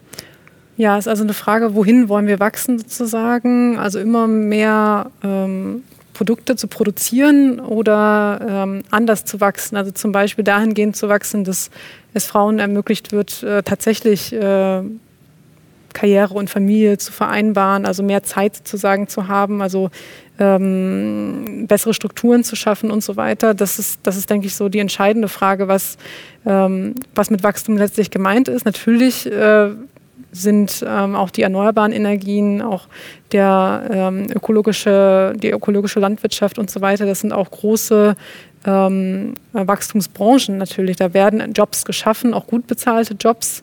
Und das hat sich auch in den vergangenen Jahren äh, gezeigt, dass das dass dem so ist. Also insofern, ähm, aber natürlich schließt sich diese Debatte, ähm, wie messen wir unseren Wohlstand, äh, wie messen wir letztlich Wachstum in welcher Form? Es, geht es nur um äh, sozusagen das Bruttosozialprodukt oder geht es auch um, um andere Werte, die wir eigentlich in unserer Gesellschaft ähm, ja eigentlich verankern wollen tiefer? Okay, ich habe jetzt noch mehr Fragen bekommen äh, und ich versuche. Ihr nein, nein, ihr sollt, ihr sollt nicht diszipliniert sein. Ähm, ich nehme einfach mal raus ja. aus, dem, aus dem Bündel und versuche so. Ich hoffe, dass ich alle äh, dran bekomme. Ähm, ich vermute mal, das ist eine Frage, die, die ähm, an Quang Pasch geht. Wie können komplexe Zusammenhänge so vermittelt werden, dass Bewegungen niederschwelliger werden? Und auch nicht weiße, nicht akademische Menschen verstehen und partizipieren können? Das ist eine sehr komplexe Frage. Ähm, also erstmal muss man den Konsens haben, dass Menschen nicht dumm sind und vor allem auch nicht junge Menschen. Also wir sind, also wir hören ja gerne zu und wir lernen ja immer weiter dazu. Und wir müssen auch unseren Aktivismus oder unseren jungen Jahre auch so verstehen als lebenslangen Lern- und Reflexionsprozess. Und auch wir lernen immer weiter dazu. Aber gleichzeitig sehen wir ja, dass Wissenschaftskommunikation in der Corona-Krise ganz klar gezeigt hat, dass man komplexe, abstrakte ähm, Zusammenhänge so ähm, ja, darbieten kann, dass auch Nicht-ExpertInnen diese wissenschaftlichen Fakten verstehen. Und da sind wir auch ähm, immer im Zusammen, ähm, Zusammenarbeit mit den Scientists for Future, die, ähm, ja, die WissenschaftlerInnen, die sich zusammengebildet haben, um als ähm, ja, wissenschaftliche Basis den FFF-Lern ähm, hinter, hint, dahinter zu stehen. Und wir sagen ja auch ganz klar, wenn man auf einen Klimastreik geht, dann sind es jetzt nicht irgendwie ProfessorInnen, die eine Vorlesung halten. Also ein Klimastreik ist ja auch genauso wenig ähm, eine Trauerparade, wo alle ähm, Bäume umarmen und ähm, irgendwie die Dystopie hervorrufen, sondern ein Klimastreik ist ja auch Spaß und Freude und auch Redebeiträge und Musikbeiträge und Redebeiträge sind von verschiedensten NGOs, Organisationen, Institutionen und Menschen, die ja ihre Sichtweisen und Perspektiven und ihre Meinungen nach außen vertreten, ohne jetzt gleich die schwersten Fachvokabeln ähm, irgendwie nach vorne zu bringen. Das sind alles Diskurse, die wir führen müssen. Aber wir haben ja auch bei der Corona-Krise gesehen, dass ja, ja sowas wie Epidemiologie, Virologie, so Begriffe Infektionsschutz und solche Fachbegriffe ja auch ganz klar ähm, in den Mainstream geraten können. Jetzt äh, widerspreche ich natürlich mir selber und meiner eigenen Vorstellung von, von, von ähm, Zusammenbindung. Ich würde die Frage tatsächlich gerne von beiden anderen auch beantwortet hätten. Also die Frage nach eben, wie es möglich ist, dass man die komplexen politischen oder eben ökologischen Fragen so kommunizieren kann, dass äh, es niederschwellig äh, einladend ist in dem Sinne und dass es verständlich ist und dass es eben auch nicht weiße, nicht akademische äh, Menschen verstehen und partizipieren können. Vielleicht ähm, beide, auch Katja Kipping und Kira Finke. Ich kann gerne anfangen. Mhm. Ähm, also das eine ist natürlich die Frage der Wissenschaftskommunikation. Da denke ich, hat man jetzt auch durch die ähm, Corona-Krise auch viel gelernt, was alles möglich ist, also wie viel auch äh, über bestimmte Themen berichtet werden kann, wenn es da auch einen Willen sozusagen dazu gibt. Ähm, das andere ist, was ich gerne dazu äh, noch kommentieren würde, ist, dass also viele Menschen, die ich getroffen habe, eben beispielsweise ähm, auf den Marshallinseln oder in Bangladesch, dass die, auch wenn sie keine, keinen Zugang zu Bildung hatten, also beispielsweise Analphabetinnen und so weiter, die ein sehr gutes Verständnis darüber haben, ähm, wie ihre Umwelt sich verändert ähm, sie wissen vielleicht nicht genau, warum es so ist, weil sie eben diesen Zugang zur Bildung nicht hatten. Aber gerade ArbeiterInnen in der äh, Agrarwirtschaft, in der Landwirtschaft haben oft ein sehr, sehr genaues äh, Bild von den furchtbaren Verheerungen äh, genau. der Klimafolgen. Genau, also ich habe ähm, auch die Menschen gefragt, mit denen ich Interviews geführt habe, ähm, verändert sich eure Umwelt ähm, und inwiefern? Und eigentlich, was dort geschildert wird, deckt sich eigentlich mit dem wissenschaftlichen Erkenntnisstand, also den Beobachtungsdaten, ähm, dem, was man in der Klimafolgenforschung bisher weiß zu diesen Themen. Also die beschreiben das sehr detailliert. Ähm, aber die äh, Erklärung, warum das geschieht, sind sehr unterschiedlich. Und das hängt dann wiederum mit, dem, mit der Frage nach Bildung zusammen. Ähm, da wird dann oft ähm, ja, eben Religion zum Beispiel als, äh, als einen Grund genommen. Also der liebe Gott wollte das so oder Allah wollte das so, dass es uns schlecht geht, wie auch immer. Es ist natürlich nicht überall eine, nicht überall besteht die Kenntnis sozusagen, dass es den Treibhausgaseffekt gibt und so weiter und dass die Industriestaaten eigentlich dafür verantwortlich sind, dass äh, in bestimmten Orten der Meeresspiegel steigt. Also insofern ähm, ist es schon auch eine Aufgabe, noch stärker auch in Bildung äh, zu investieren. Aber im Grunde gibt es auch, dass wir Sie am Anfang beschrieben haben, ist doch eher, dass es die Frage umkehrt. Ja? Also dass man eher sagen würde, wie kann es gelingen, ähm, dass nicht weiße, nicht akademisch gebildete oder, oder eben sehr stark bildungsaffine Menschen ähm, dieses Wissen, das sie selber haben ja. aus, der, aus der konkreten Lebenserfahrung kommunizieren können äh, an diejenigen, die diese äh, Zustände erst selber verursacht haben. Also es ist ja eine, eine, es geht ja in beide Richtungen die Kommunikationsfrage. Ja, also unsere Lebensgrundlagen äh, hängen natürlich auch mit den funktionierenden Systemen, Ökosystemen sozusagen zusammen, aber wir merken es halt viel später erst, erst in der Produktionskette. Also ich baue ja nicht mein eigenes Essen an, wenn ich hier in Berlin lebe, sondern äh, das wird woanders angebaut von anderen Menschen und vielleicht noch in der globalen äh, Produktionskette. Ja? Insofern ähm, und diese Schilderungen, ähm, wie sozusagen die Ökosysteme unter den Füßen von Menschen weg kollabieren, was das für gravierende Auswirkungen hat, ich glaube, die sind tatsächlich zum Teil noch nicht angekommen, mhm. Ähm, weil ich schon ähm, auch an uns als Gesellschaft, also jetzt in Europa, schon den Anspruch hätte, dass uns das schon kümmert, ob Menschen stark unter unserem Lebensstil leiden. Also ich, das glaube ich schon, dass das die Menschen äh, betrifft, wenn sie wissen, äh, mit meinem Lebensstil richtig großen Schaden auf der Welt an. Katja Kipping auch zu der Frage der, der ja, Vermittlung.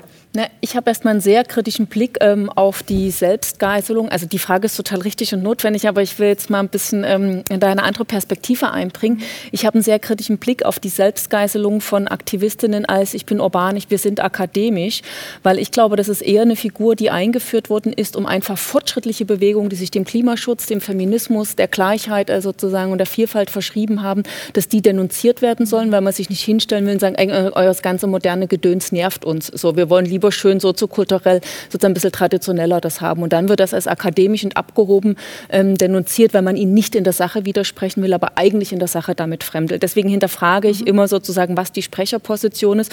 Und ich glaube, der Vorwurf des Akademikers, also die größten Kritiker der Akademiker sind übrigens meistens selber einen Doktortitel, nur um das mal hier ähm, an Mann zu bringen. Ja? Und das Schönste ist, wenn im Wissenschaftsdiskurs die Selbstgeiselung damit beginnt. So.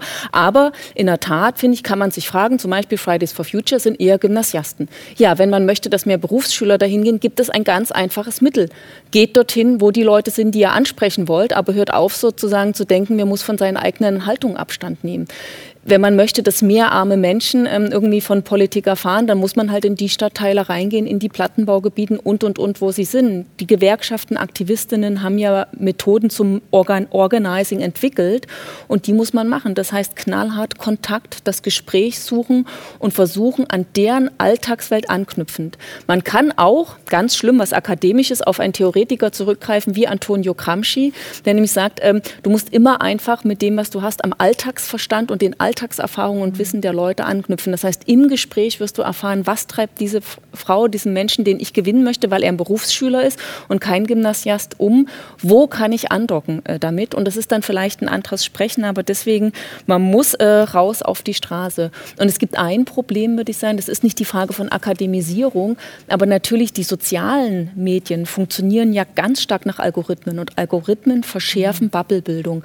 Also Leute mit den schönsten und zugespitztesten und witzigsten, aber auch mit den einfachsten und plattesten Posts zu erreichen, ist total schwierig, wenn die bisher in ihrer Lebenswelt von den Algorithmen nicht als progressiv, klimainteressiert und so weiter erkannt wurden. Deswegen glaube ich schon, es braucht auch, das ist jetzt gerade sehr schwierig in der Corona-Zeit, aber es braucht auch einfach analoges Organizing. Ich würde noch direkt da, kurz anschließen. Ja, klar. Ähm, ich, ich habe ja schon das, aufgegeben, ja. Irgendeine, irgendeine Zeitvorgabe zu machen. Was, was, also ich teile diese Perspektiven auf jeden Fall und das sehen wir auch als Bewegung ein, dass wir vielleicht unsere Strategie, wie wir mobilisieren und so weiter ändern sollten. Und das machen das wir auch. War gar nicht als genau, nee, gemeint, sondern nee, nee. Ich wollte noch eine weitere Perspektive, noch eine Ebene reingehen.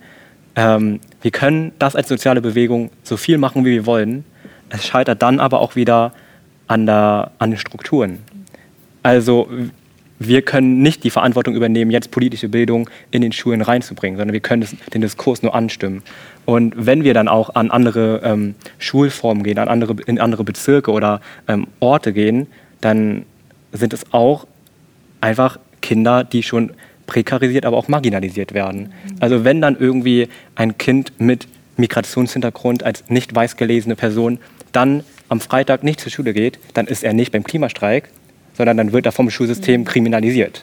Und das sind auch solche Sachen. Repression, Schulrepression, strukturelle äh, Marginalisierung, die politische Partizipation als Privileg darstellen. Sei es die ähm, Niedrigschwelligkeit, wie kann man überpartizipieren oder auch, was passiert, wenn ich partizipiere, was sind die Folgen davon. Mhm. Und das sind auch nochmal Perspektiven, die mir wichtig waren jetzt. Ähm, es gibt jetzt eine Frage, die vielleicht da ganz gut anschließt. Was passiert mit den jungen Menschen, die sich radikalisieren auf beiden Seiten, denen es nicht mehr genug ist, Kompromisse zu schließen? Wie kann der Dialog wiederhergestellt werden? Auch Quang Page sprach ja davon, dass schon viele wieder Fridays for Future verlassen haben und sich radikalisieren. Also ich ganz persönlich finde Radikalisierung nicht schlimm. Also ähm, ich bin froh. Also ich, ich sage auch immer, wenn es irgendwie um mich persönlich geht, dass vor Fridays for Future hatte ich keinen Plan von der Klimakrise oder vom Klimawandel. Also auch nur durch Fridays for Future wurde ich nicht nur A, politisiert, sondern auch in einer gewissen Weise auch radikalisiert. Mhm. Also wenn ich mir anschaue, wie ich ähm, am Anfang von Fridays for Future zu dem Klimastreik gegangen bin, dachte ich mir so, okay, wie ich vorhin schon gesagt habe, ein bisschen Klimastreiken und ähm, Klima ist gerettet. Und jetzt habe ich ja ganz andere Vorstellungen von Ökonomie, von Gesellschaft und auch Zukunft. Und radikal ist per se ja nicht negativ. Aber ich glaube, die Frage spielt ja auf die herab, ähm, hinauf, die ähm, irgendwie vom Verfassungsschutz dann als linksextrem gewertet werden oder auch auf Ende Gelände und so weiter und so fort. Und da sagen wir als ähm, Klimagerechtigkeitsbewegung und auch Organisationen wie Fridays for Future ganz klar, dass sie solidarisch sind mit allen KlimaaktivistInnen in der Bewegung, die durch verschiedenste zivilen ungehorsamen ähm, Aktionen den Diskurs voranbringen wollen. Und da müssen wir auch vielleicht darüber reden, ähm, was ist Norm, was ist Abweichung und ist Abweichung per se immer schlecht. Und Radikalität in der Hinsicht ist ja nicht gleich Extremismus. Ich glaube, hier war die Frage nach, wie kann ein Dialog hergestellt werden. Also ich vermute, es bezieht sich jetzt äh, eher auf GegnerInnen oder KritikerInnen. So ich die Frage. Da auch vielleicht Wissenschaftskommunikation und Bildung, aber auch da ist meistens ja Hoffnung schon verloren, wenn die ganzen Ideologien sich verschränken. Also mhm. KlimaleugnerInnen sind, würde ich jetzt annehmen, auch Corona-LeugnerInnen, aber auch SexistInnen, RassistInnen und AntisemitInnen und so weiter und so fort. Und das sehen wir auch bei den ganzen rassistischen Terroranschlägen und anderen Anschlägen, ähm, aber auch Gegendemonstrationen oder faschistischen Ideologien, die immer aufsteigen, dass da ja solche Netzwerke gebildet werden ähm, und solche Ideologien und Theorien und Mythen irgendwie zusammen verwoben werden, dass es dann als Aktivist oder Wissenschaftlerin oder Politikerin schwierig ist, da noch irgendwie mit Also würden Fakten eher Grenzen ziehen wollen als es kommt drauf an. Also ja. wir als Bewegung sagen zum Beispiel, wir werden nicht mit der AfD reden und auch nicht mit der AfD zusammen irgendwo auftreten. Mhm. Ist es jetzt antidemokratisch? Wir sagen ganz klar nein. Mhm. Ähm, ich nehme noch mal ein bisschen, was da so kommt. Vielleicht äh, Kira Finke oder Katja Kipping. Inwieweit ist eine Global Governance im Sinne der Stärkung globaler Institutionen wie WHO und ILOF etc. erforderlich zur Lösung der Klima- und Umweltproblematik? Ich, kann es ganz kurz machen, ja, na klar. Also ist Not. Inwieweit? Inwieweit als Frage kann man nicht beantworten mit ja klar. Nein, das, das, das tut Not. Ähm, die, das beginnt erstens damit, dass sie finanziell besser ausgestattet sind. Wir haben ja kurz drüber gesprochen. Ähm, also es ist ja auch schön, wenn es private Spenden gibt, aber die ähm, sowohl ähm, in der Flüchtlingsarbeit beim Klimaschutz wie bei der Weltgesundheit ähm, müssen die entsprechenden Institutionen finanziell ähm, deutlich besser ähm, ausgestattet sein und dann auch nicht davon abhängig sein, dass sie für einzelne Sachen wie zum Beispiel ähm, in Jemen, wo Millionen vom Hungertod bedroht sind, noch betteln müssen, dass sie überhaupt ein Geld bekommen. So, also das natürlich hat stärker auch was mit erstmal mit einer finanziellen Absicherung zu tun. Da gibt es ein Instrument, nämlich Pflichtbeiträge der reichen Länder zu machen ähm, und die auch durchzusetzen dann. Und ähm, das zweite Mittel, und da wird es dann halt heikel, das ist die Frage, in inwieweit Souveränitätsrechte abgegeben werden. Darf ich zu dem ersten mhm. Punkt noch etwas hinzufügen, weil das eine andere Frage ist, mhm. die hier auf dem Zettel ist, nämlich muss das oberste oder müssen die obersten 1% nicht viel mehr als bisher mit in die Verantwortung für die Herausforderungen des 21. Jahrhunderts genommen werden? Ja klar, zumal ähm, auch nachweislich, im statistisch nachweislich die Reichsten einen viel größeren ökologischen Fußabdruck ähm, haben. Also es gibt einen Zusammenhang, je mehr Geld man hat, egal übrigens, wie sehr man sich Mühe gibt, in nur einen Ökoläden einzukaufen, der Fußabdruck ist größer und ja, das ist so. Und ähm, da gibt es ein einfaches Mittel dafür. Also jetzt sozusagen in Reaktion auf die Corona-Krise jeweils in den Ländern könnte auch darüber nachdenken, das EU-weit durchzuführen, eine einmalige Millionenabgabe auf Vermögen zu machen, die sehr hoch ist, die schon eine abschmelzende Wirkung hat. Und dann natürlich über eine stärkere Besteuerung von äh, Privatvermögen. Äh, ich sage immer so oberhalb einer Million. Ja? Also die Vermögensabgabe, die wir jetzt für Deutschland ausgerechnet hatten als Linke, sagt so, alle, die zwei Millionen Privatvermögen haben, sind erstmal freigestellt und dann auf dem ersten Euro oberhalb von, einer, von zwei Millionen greifen 10 Prozent Vermögensabgabe. Mhm. Ähm, Kira Finke, auch die Frage nach der, der Global Governance. Ja, also auf jeden Fall braucht es eine Stärkung der internationalen Organisation, internationale ähm, äh, Strukturen, aber ich denke, ähm, es kann auch nicht nur darüber laufen. Wir haben das ja gesehen bei den äh, Klimaschutzverhandlungen, die ja Gott sei Dank in dem Pariser Abkommen gemündet sind. Aber ähm, durch die äh, Wahl von Donald Trump gab es da auch wieder Rückschritte in den Verhandlungen tatsächlich. Und man muss ähm, eben auch auf andere Formate setzen, zum Beispiel eben, dass sich einzelne Ländergruppen, äh, die besonders ambitioniert sind, halt bestimmte ähm, ja, Transformationen einfach voranbringen, unabhängig davon, ob alle Staaten das jetzt so mittragen. Ähm, und auch auf äh, subnationaler Ebene, also äh, stärker in die Städtepartnerschaften, in die Kommunalpartnerschaften und so weiter. Also das, denke ich, ist ganz, ähm, ganz essentiell. Ähm, und ich würde gerne auch noch einen Punkt sagen zu ähm, den Fragen nach ähm, sozialer äh, Gerechtigkeit. Hm, also es ist auf jeden Fall so, dass äh, die ähm, reicheren Bevölkerungsgruppen den Klimawandel verursachen und die ärmeren zu einem verschwindend geringen Teil ähm, zum Problem beitragen. Also das ist, ähm, das ist wie gesagt belegt. Und ähm, für mich stellt sich auch die Frage, ob wir auch hier in Deutschland und auch insgesamt äh, in Europa versuchen, stärker Erbe zu besteuern, ähm, weil dieses Erbe eben aufgebaut ist auf einer CO2-Schuld, die sich angesammelt hat, weil gerade besonders große Erbmassen ähm, sich eben äh, auf eben der Ausbeutung von Ressourcen indirekt oder direkt aufgebaut haben.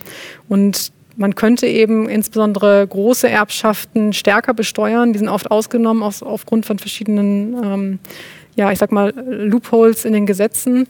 Und man könnte das natürlich in einen Transformationsfonds einzahlen, woraus dann eben Klimaschutzmaßnahmen äh, gefördert werden. Das ist ganz interessant. Ich, ich habe immer den Eindruck, es wird äh, in der öffentlichen Diskussion gern so getan, als könne nur eine Maßnahme entweder äh, Erbschaftssteuer oder Vermögensteuer. Ich finde, man könnte beides. Äh, äh, beides. genau, man, also man bräuchte auch beides. Ist, aber äh, in dem Fall wäre es, wenn ich Sie richtig verstehe, etwas, was gleich auch gebunden würde. Also nicht einfach nur eine Erbschaftssteuer, sondern eine Erbschaftssteuer, die in dem Sinne äh, designiert wird äh, zur Transformation. Habe ich Sie richtig verstanden? Also wenn man genau, es in so einen Fonds mhm. einsetze, ähm, ich weiß, dass es rechtlich nicht ganz einfach ist, ähm, aber. Ähm, Abgaben, ne? das können, Sie, ja. können Sie das aufklären? Nee, also ich finde die Idee total super, habe es klein notiert. Es gibt halt immer bisher im Steuerrecht die Unterscheidung, dass du Steuern nicht binden darfst mhm. für eine Sache in der Zweckverwendung, sondern die gehen allgemeinen Haushalten, dann wird politisch drüber gestritten. Aber man könnte das ja über den Umweg machen, dass sich die Regierung verpflichtet, ähm, sie erhebt eine, also sie erhöht die Erbschaftssteuer, zumal man ja sagen muss, wer kommt denn den Genuss von wirklich hohen Erbschaften? Leute, die schon ihr ganzes Leben vom größeren Kapital und Status der Eltern profitiert haben. Ja? Also die immer schon es leichter hatten und dann kriegen sie eine Erbschaft drauf. Also man nimmt eine Summe ein, wenn man 50 Milliarden und gleichzeitig verpflichtet man sich 50 Milliarden in einen solchen Investitionsfonds zu stecken. Das wäre ja vorstellbar, dann ist es nicht formal gebunden, aber es gibt zwei parallele Beschlüsse, die dann zu diesem Ergebnis führen. Formal kann man nur Abgaben an einen bestimmten ähm, Zweck binden. Ich habe noch eine Frage auf, äh, von den äh, ZuschauerInnen und dann vielleicht eine Schlussrunde äh, von uns allen. Die äh, Frage ist, was die Beschlüsse der Klimakonferenzen betrifft, gibt es eine Folgenabschätzung der Beschlüsse? Ja, klar gibt es äh, die. Also momentan reicht sozusagen die Beschlusslage der NDCs, also dieser ähm, verpflichtenden, also der Maßnahmen, zu denen sich die ganzen Länder, die eben Teil dieser Konvention sind, verpflichtet haben. Ähm, und diese besagt eben, dass äh, sie diese äh, Maßnahmen noch nicht ausreichen, um das Zwei-Grad-Ziel äh, zu halten sozusagen. Das heißt, ähm, die Ambitionen müssen erhöht werden und auch schnell erhöht werden, ähm, weil wir eben in einem rasanten Tempo weiterhin CO2 emittieren. Und das heißt, dass wir jetzt für die Klimakonferenz in Glasgow ähm, schon auch ähm, hoffen, dass äh, dort nochmal über neue Ambitionen gesprochen wird. Und da gibt es ja auch einige Anzeichen, zum Beispiel eben äh, unter US-Präsident Biden, ähm, dass dort etwas Bewegung jetzt entsteht. Ähm, als äh, letzte Frage vielleicht an, von allen würde mich interessieren, äh, wenn wir so ein bisschen versuchen, einen Ausblick zu geben aus der Pandemie heraus, was gibt Ihnen Hoffnung oder was äh, wünschten Sie sich vielleicht, dass äh, es an Lehren aus der Pandemie auch für die Klimafragen gezogen werden könnten. Fangen wir einfach mal, machen wir einfach die Runde rum. Katja, ich glaube, die Situation ist offen. Es kann äh, nach Corona ein absolutes Rollback in Egoismus und jetzt erst recht nach uns die Sintflut, nachdem wir uns jetzt wochenlang begrenzt haben und keinen Urlaub machen durften. Und ähm, das sagt die Pessimistin in mir, die Optimistin in mir sagt, wir haben ein paar Sachen erlebt, die sich einprägen. Zum einen, wie schnell Veränderung unser Leben betreffen kann. Ähm, und das macht vielleicht so eine sozusagen eröffnet den Blick dafür, was man an politischer Veränderung fürs Gute, für was Positives in die Wege leiten kann. Und dann gibt es schon die Erkenntnis, das, was man uns jahrzehntelang versucht hat einzubläuen, der Markt regelt alles, Staat stört immer, ähm, dass jetzt irgendwie klar geworden ist, nee, so ist es doch nicht. Wenn es drauf ankommt, wenn die Krise kommt, braucht man auf einmal einen öffentlichen Gesundheitsdienst und den gut ausgestatteten, dass es deswegen auch eine neue Erkenntnis gibt die Daseinsvorsorge, das Öffentliche, das Regulierende ähm, ganz klar zu stärken. Und ich hatte den Eindruck, dass schon Leute sich befragt haben in der Krise, was ist mir wirklich wichtig? So, was fehlt mir am meisten? Zeit mit Liebsten? Ähm, welche Einschränkung ist wirklich schlimm oder was habe ich vielleicht nur aus äh, Gewohnheit gemacht? Und da hat es vielleicht die Aussicht auf ein anderes Wohlstandsmodell. Und ich würde sagen, es muss ein Verständnis von Zeitwohlstand sein immer verbunden mit einer Sicherheit vor Armut. Also jemand, der nicht genügend hat, um über die Runden zu kommen, brauchst du nichts von Zeitwohlstand erklären. Aber so oberhalb der Armutsgrenze zu sagen, es ist die Ressource Zeit, die in unser aller Leben begrenzt ist und deswegen sollten wir sie nutzen für die Dinge, die uns wichtig sind. Deswegen müssen wir hinkommen zur Arbeitszeitverkürzung und Zeit für die Dinge, die uns wichtig sind. Und da würde ich sagen, da ist ganz viel drin und deswegen liegt ein Momentum von Green New Deal in der Luft. Der braucht aber natürlich politischen Druck, um ihn durchzusetzen. Hoffnung. Ich glaube, Hoffnung geben mir meine MitstreiterInnen, meine, die ganzen KämpferInnen auf der ganzen Welt, die Wissenschaft, aber auch progressive PolitikerInnen und ja, alle GenossInnen auf der Straße, die mit mir ja, den Diskurs voranbringen wollen, für etwas kämpfen wollen, was ähm, vielleicht Utopie sein mag, aber trotzdem dazu führen wird, dass wir immer weiter als Gesellschaft mhm. wachsen, dass wir immer weiter gegen jeglichen Rassismus, Antisemitismus, ähm, Sexismus, aber auch Klimaleugnung, Corona-Leugnung und so weiter und so fort auf die Straße gehen, laut sind und ganz klar sagen, dass wir hier einen Schlussstrich setzen, dass wir keinen Bock auf Faschismus haben und keinen Bock auf Nationalismus oder sonst was haben und dass wir auch gemeinsam weiterhin streiken werden, egal in welcher Konstellation, sei es mit Fridays for Future oder mit anderen sozialen Bewegungen, weil wir ganz klar sagen, dass das wichtig ist für politische Systeme, dass das gelebte Demokratie ist und dass auch ein kleiner Werbeblock hier, wie am 19.03. zum Beispiel,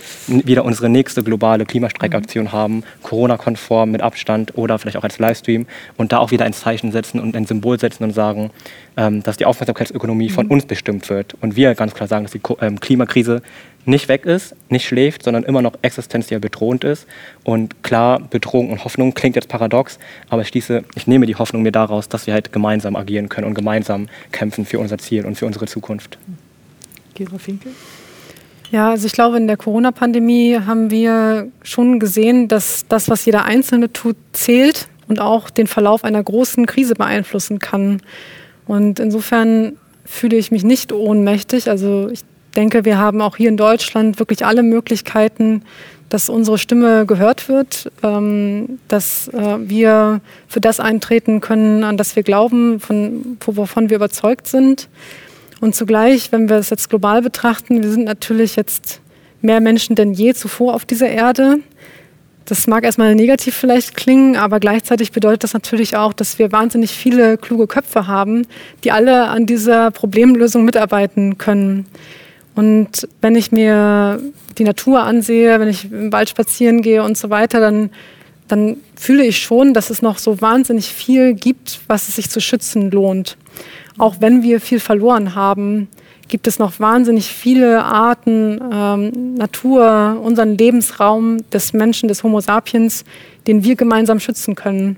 Und denke, das ist was, worauf wir uns alle einigen können und das gibt mir Hoffnung. Äh, ja, vielen Dank Ihnen allen. Vielen Dank äh, auch äh, Ihnen äh, im Publikum, auch für die Fragen, die Sie uns gestellt haben. Äh, ich bedanke mich sehr äh, bei meinen Gästen und darf Sie darauf hinweisen, der nächste Streitraum findet statt am Sonntag, dem 25. April, wie immer um 12 Uhr. Dann wird es um Corona und die medizinethischen Fragen geben mit Regina Amicht-Quinn von der Universität Tübingen als Gast. Ich freue mich sehr darauf. Ich hoffe, Sie sind dann auch wieder dabei und Ihnen allen einen, falls Sie heute schauen, schönen Sonntag. Tschüss.